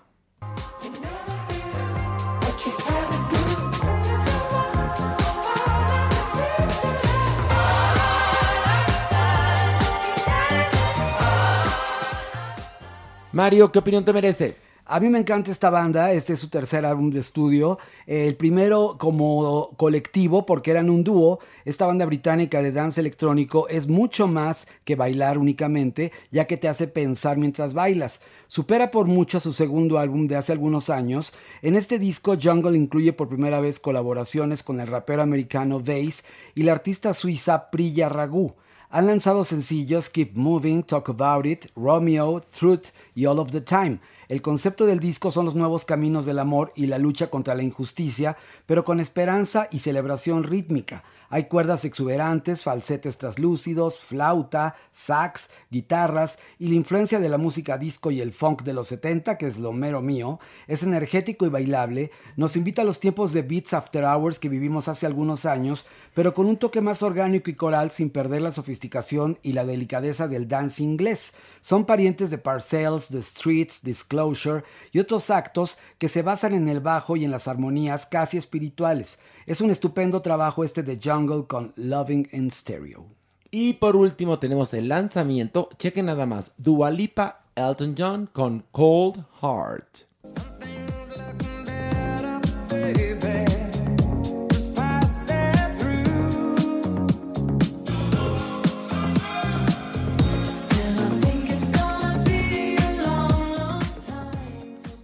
Mario, cuéntanos de este lanzamiento. Dua Lipa y Elton John recientemente lanzaron la colaboración tan esperada Cold Heart, que es un remix mashup hecho por el trío australiano firmado por Elton hace muchos años, PNAU. Cabe mencionar que el track está basado en cuatro canciones de Elton de diferentes épocas. Where's the Shora de 1976, Kiss the Bride del 83, Sacrifice del 89 y Rocketman del 72, que es el estribillo y la parte que hace Dua Lipa. Elton aseguró que Cold Heart es el resultado de una hermosa amistad. El remix es vigente y muy bueno. Es una inteligente manera de atraer nuevas generaciones a la música de Elton John. Sabemos que Elton se pasa de figuroso en muchas ocasiones, Sí, pero esta mucho. vez sí le atinó. ¿Te Claro. acuerdas que hace poco hablamos de que lo hizo con The Cure y pasó sin pena No, no, no, pero, pero con mujeres se lleva muy bien Elton John. Exacto. Y, y además, él eh, con Dua Lipa obtiene frescura. Y Dua Exacto. Lipa obtiene prestigio. Es perfecto. Es una, eh, todos ganar, ganar. Mira, a ver, deja que Merengón hable. Merengón, ¿qué quieres Que decir? es un mix generacional padrísimo. Ándale, pero ¿por qué te da por- como hablar como, como Beata de Puebla? No, de... no, Pues tú, es tú mi apunte. Espérate, sí, pero exprésate en volumen y cuando te cuando haya un espacio, porque estamos hablando y Padre nuestro que estás en el cielo, culpa, culpa por mi culpa, por mi culpa. No, no, no seas señora Beata. Manifiéstate. Además, aquí es un ambiente gay friendly, Alejandro. Ah, por eso estoy aquí. Ok, a ver, Mario, entonces mira, te interrumpió Merengón. Luego. No, no se preocupen, se acordaron Doña también. Nene. Ay, ay, ay. Y también con vestidas. ¿Qué? A este hombre, Elton John, le encantan las vestidas. O bueno, RuPaul. Elton, Elton John. Con RuPaul trabajo. Elton John apoyó mucho, mucho, mucho, mucho, mucho, mucho la cultura trans. Por ¿eh? supuesto. Bien por Eh, él. Muy bien por Elton John, pero ¿qué opina de Merengón que interrumpe nada más a, a la gloria de la música Mario Lafontaine? Estás aquí. Merengón. No te había visto. Pues no me invitaron hace un rato. Pero ¿cómo te atreves, Me dejaron afuera como así esperando el Sí, boletín. les ¿En cerraron la puerta. Sí. Ay, qué barbaridad. Pero mira, lo bueno es que estás aquí y que estás opinando. ¿Qué quería. ¿Qué quería decir Pilar? No, que le cerraron la puerta a No, no, Merengón no, no, a ver, no, no. Nadie le. Le cerramos, Pilar. Le cerramos la la puerta. puerta. No, Que es Le- donde ver, está el hoyo en el que bajamos directamente al Averno y no pudo entrar. No, Pero- no, no le cerramos la puerta. No cupo por la puerta, que es otra cosa. Pero perdón, Mario, hablabas de la colaboración de Dua Lipa y Elton John. ¿Qué pasó? Exactamente, les recuerdo que ya había hecho una con Gorillaz y eso que hizo con Gorillaz pasó sin pena ni gloria, igual que lo que hizo con Robert Smith. Pero en esta ocasión sí le atinó porque esta canción es este de la época en que grabó el disco originalmente en 1989, es decir, su voz estaba en óptimas condiciones y el video muestra dibujos animados en distintos escenarios al estilo de la era disco. Y recordemos que Dua Lipa pues finalmente es la reina del neodisco, así es que todos a bailar con la tía locochona Elton y la estrella dance británica del momento Dua Lipa. Oigan, y por otro lado, eh, hubo muertes muy importantes en el mundo de la farándula. Que bueno, primero vamos a hablar de, eh, de Charlie Watts, que falleció el martes pasado. Mario, ¿cuál es la importancia de este músico a días de su fallecimiento? A ver, según tú, ¿cuál es su importancia? Que creo que es inmensa. Es absolutamente la banda más importante de la historia de rock, más allá de los Beatles, Sí, porque ellos continúan mucho más vigentes. allá, sí. Y él era el balance, igual que Bill Wyman, que ya había renunciado a los Rolling Stones hace algunos años. Es el balance entre dos egos tremendos. Imagínate trabajar con Mick Jagger y con Kate Richards. Y él era un baterista absolutamente discreto, elegante. No era, no, no era un alarde como lo fue Kid Moon con los Who o como Ginger Baker con Cream, sino todo lo contrario. Sin embargo, también sabía darle el punch necesario a las canciones. Grabó más de 60 discos con ellos. Imagínate nada más, ese- o sea, pero además el señor muere de qué edad? Eh, muere de 80 y 80 este- años. Es decir, muere de 80 años que si el señor hubiera tenido una vida, eh, digamos... ¿Disoluta? No, convencional. Ah. Hubiera vivido 150 años. Tú imagínate la presión y el estrés a, eh, al que están sometidos las rock stars. O sea, es Exactamente. decir, era un hombre de hierro, ¿eh? Exactamente, y fíjate que él estaba muy lejos de la vida de los rockstars, a él no le gustaban ni las groupies Bueno, pues ni por nada. eso duró hasta los 80 años, pero, pero vivió giras, vivió Claro. conciertos, o sea, vivió mucha presión. Y él entró a los Rolling Stones después de que ya existían, porque él venía por Brian Jones y Brian Jones se muere en el 69 y quién diría que 58 años después seguiría este hombre, que además de todo, él era un amante del jazz, no del rock and roll y de las orquestas, del big band. Entonces hizo varios discos y varios trabajos que quedaron en la historia marcados porque son completamente diferentes a la propuesta de los Rolling Stones y creo que eh, igual que Ringo Starr tienen un estilo único, elegante, discreto y como te digo, lo más difícil cargar con los egos de dos monstruos como las dos figuras más importantes vivas del rock and roll hoy en día.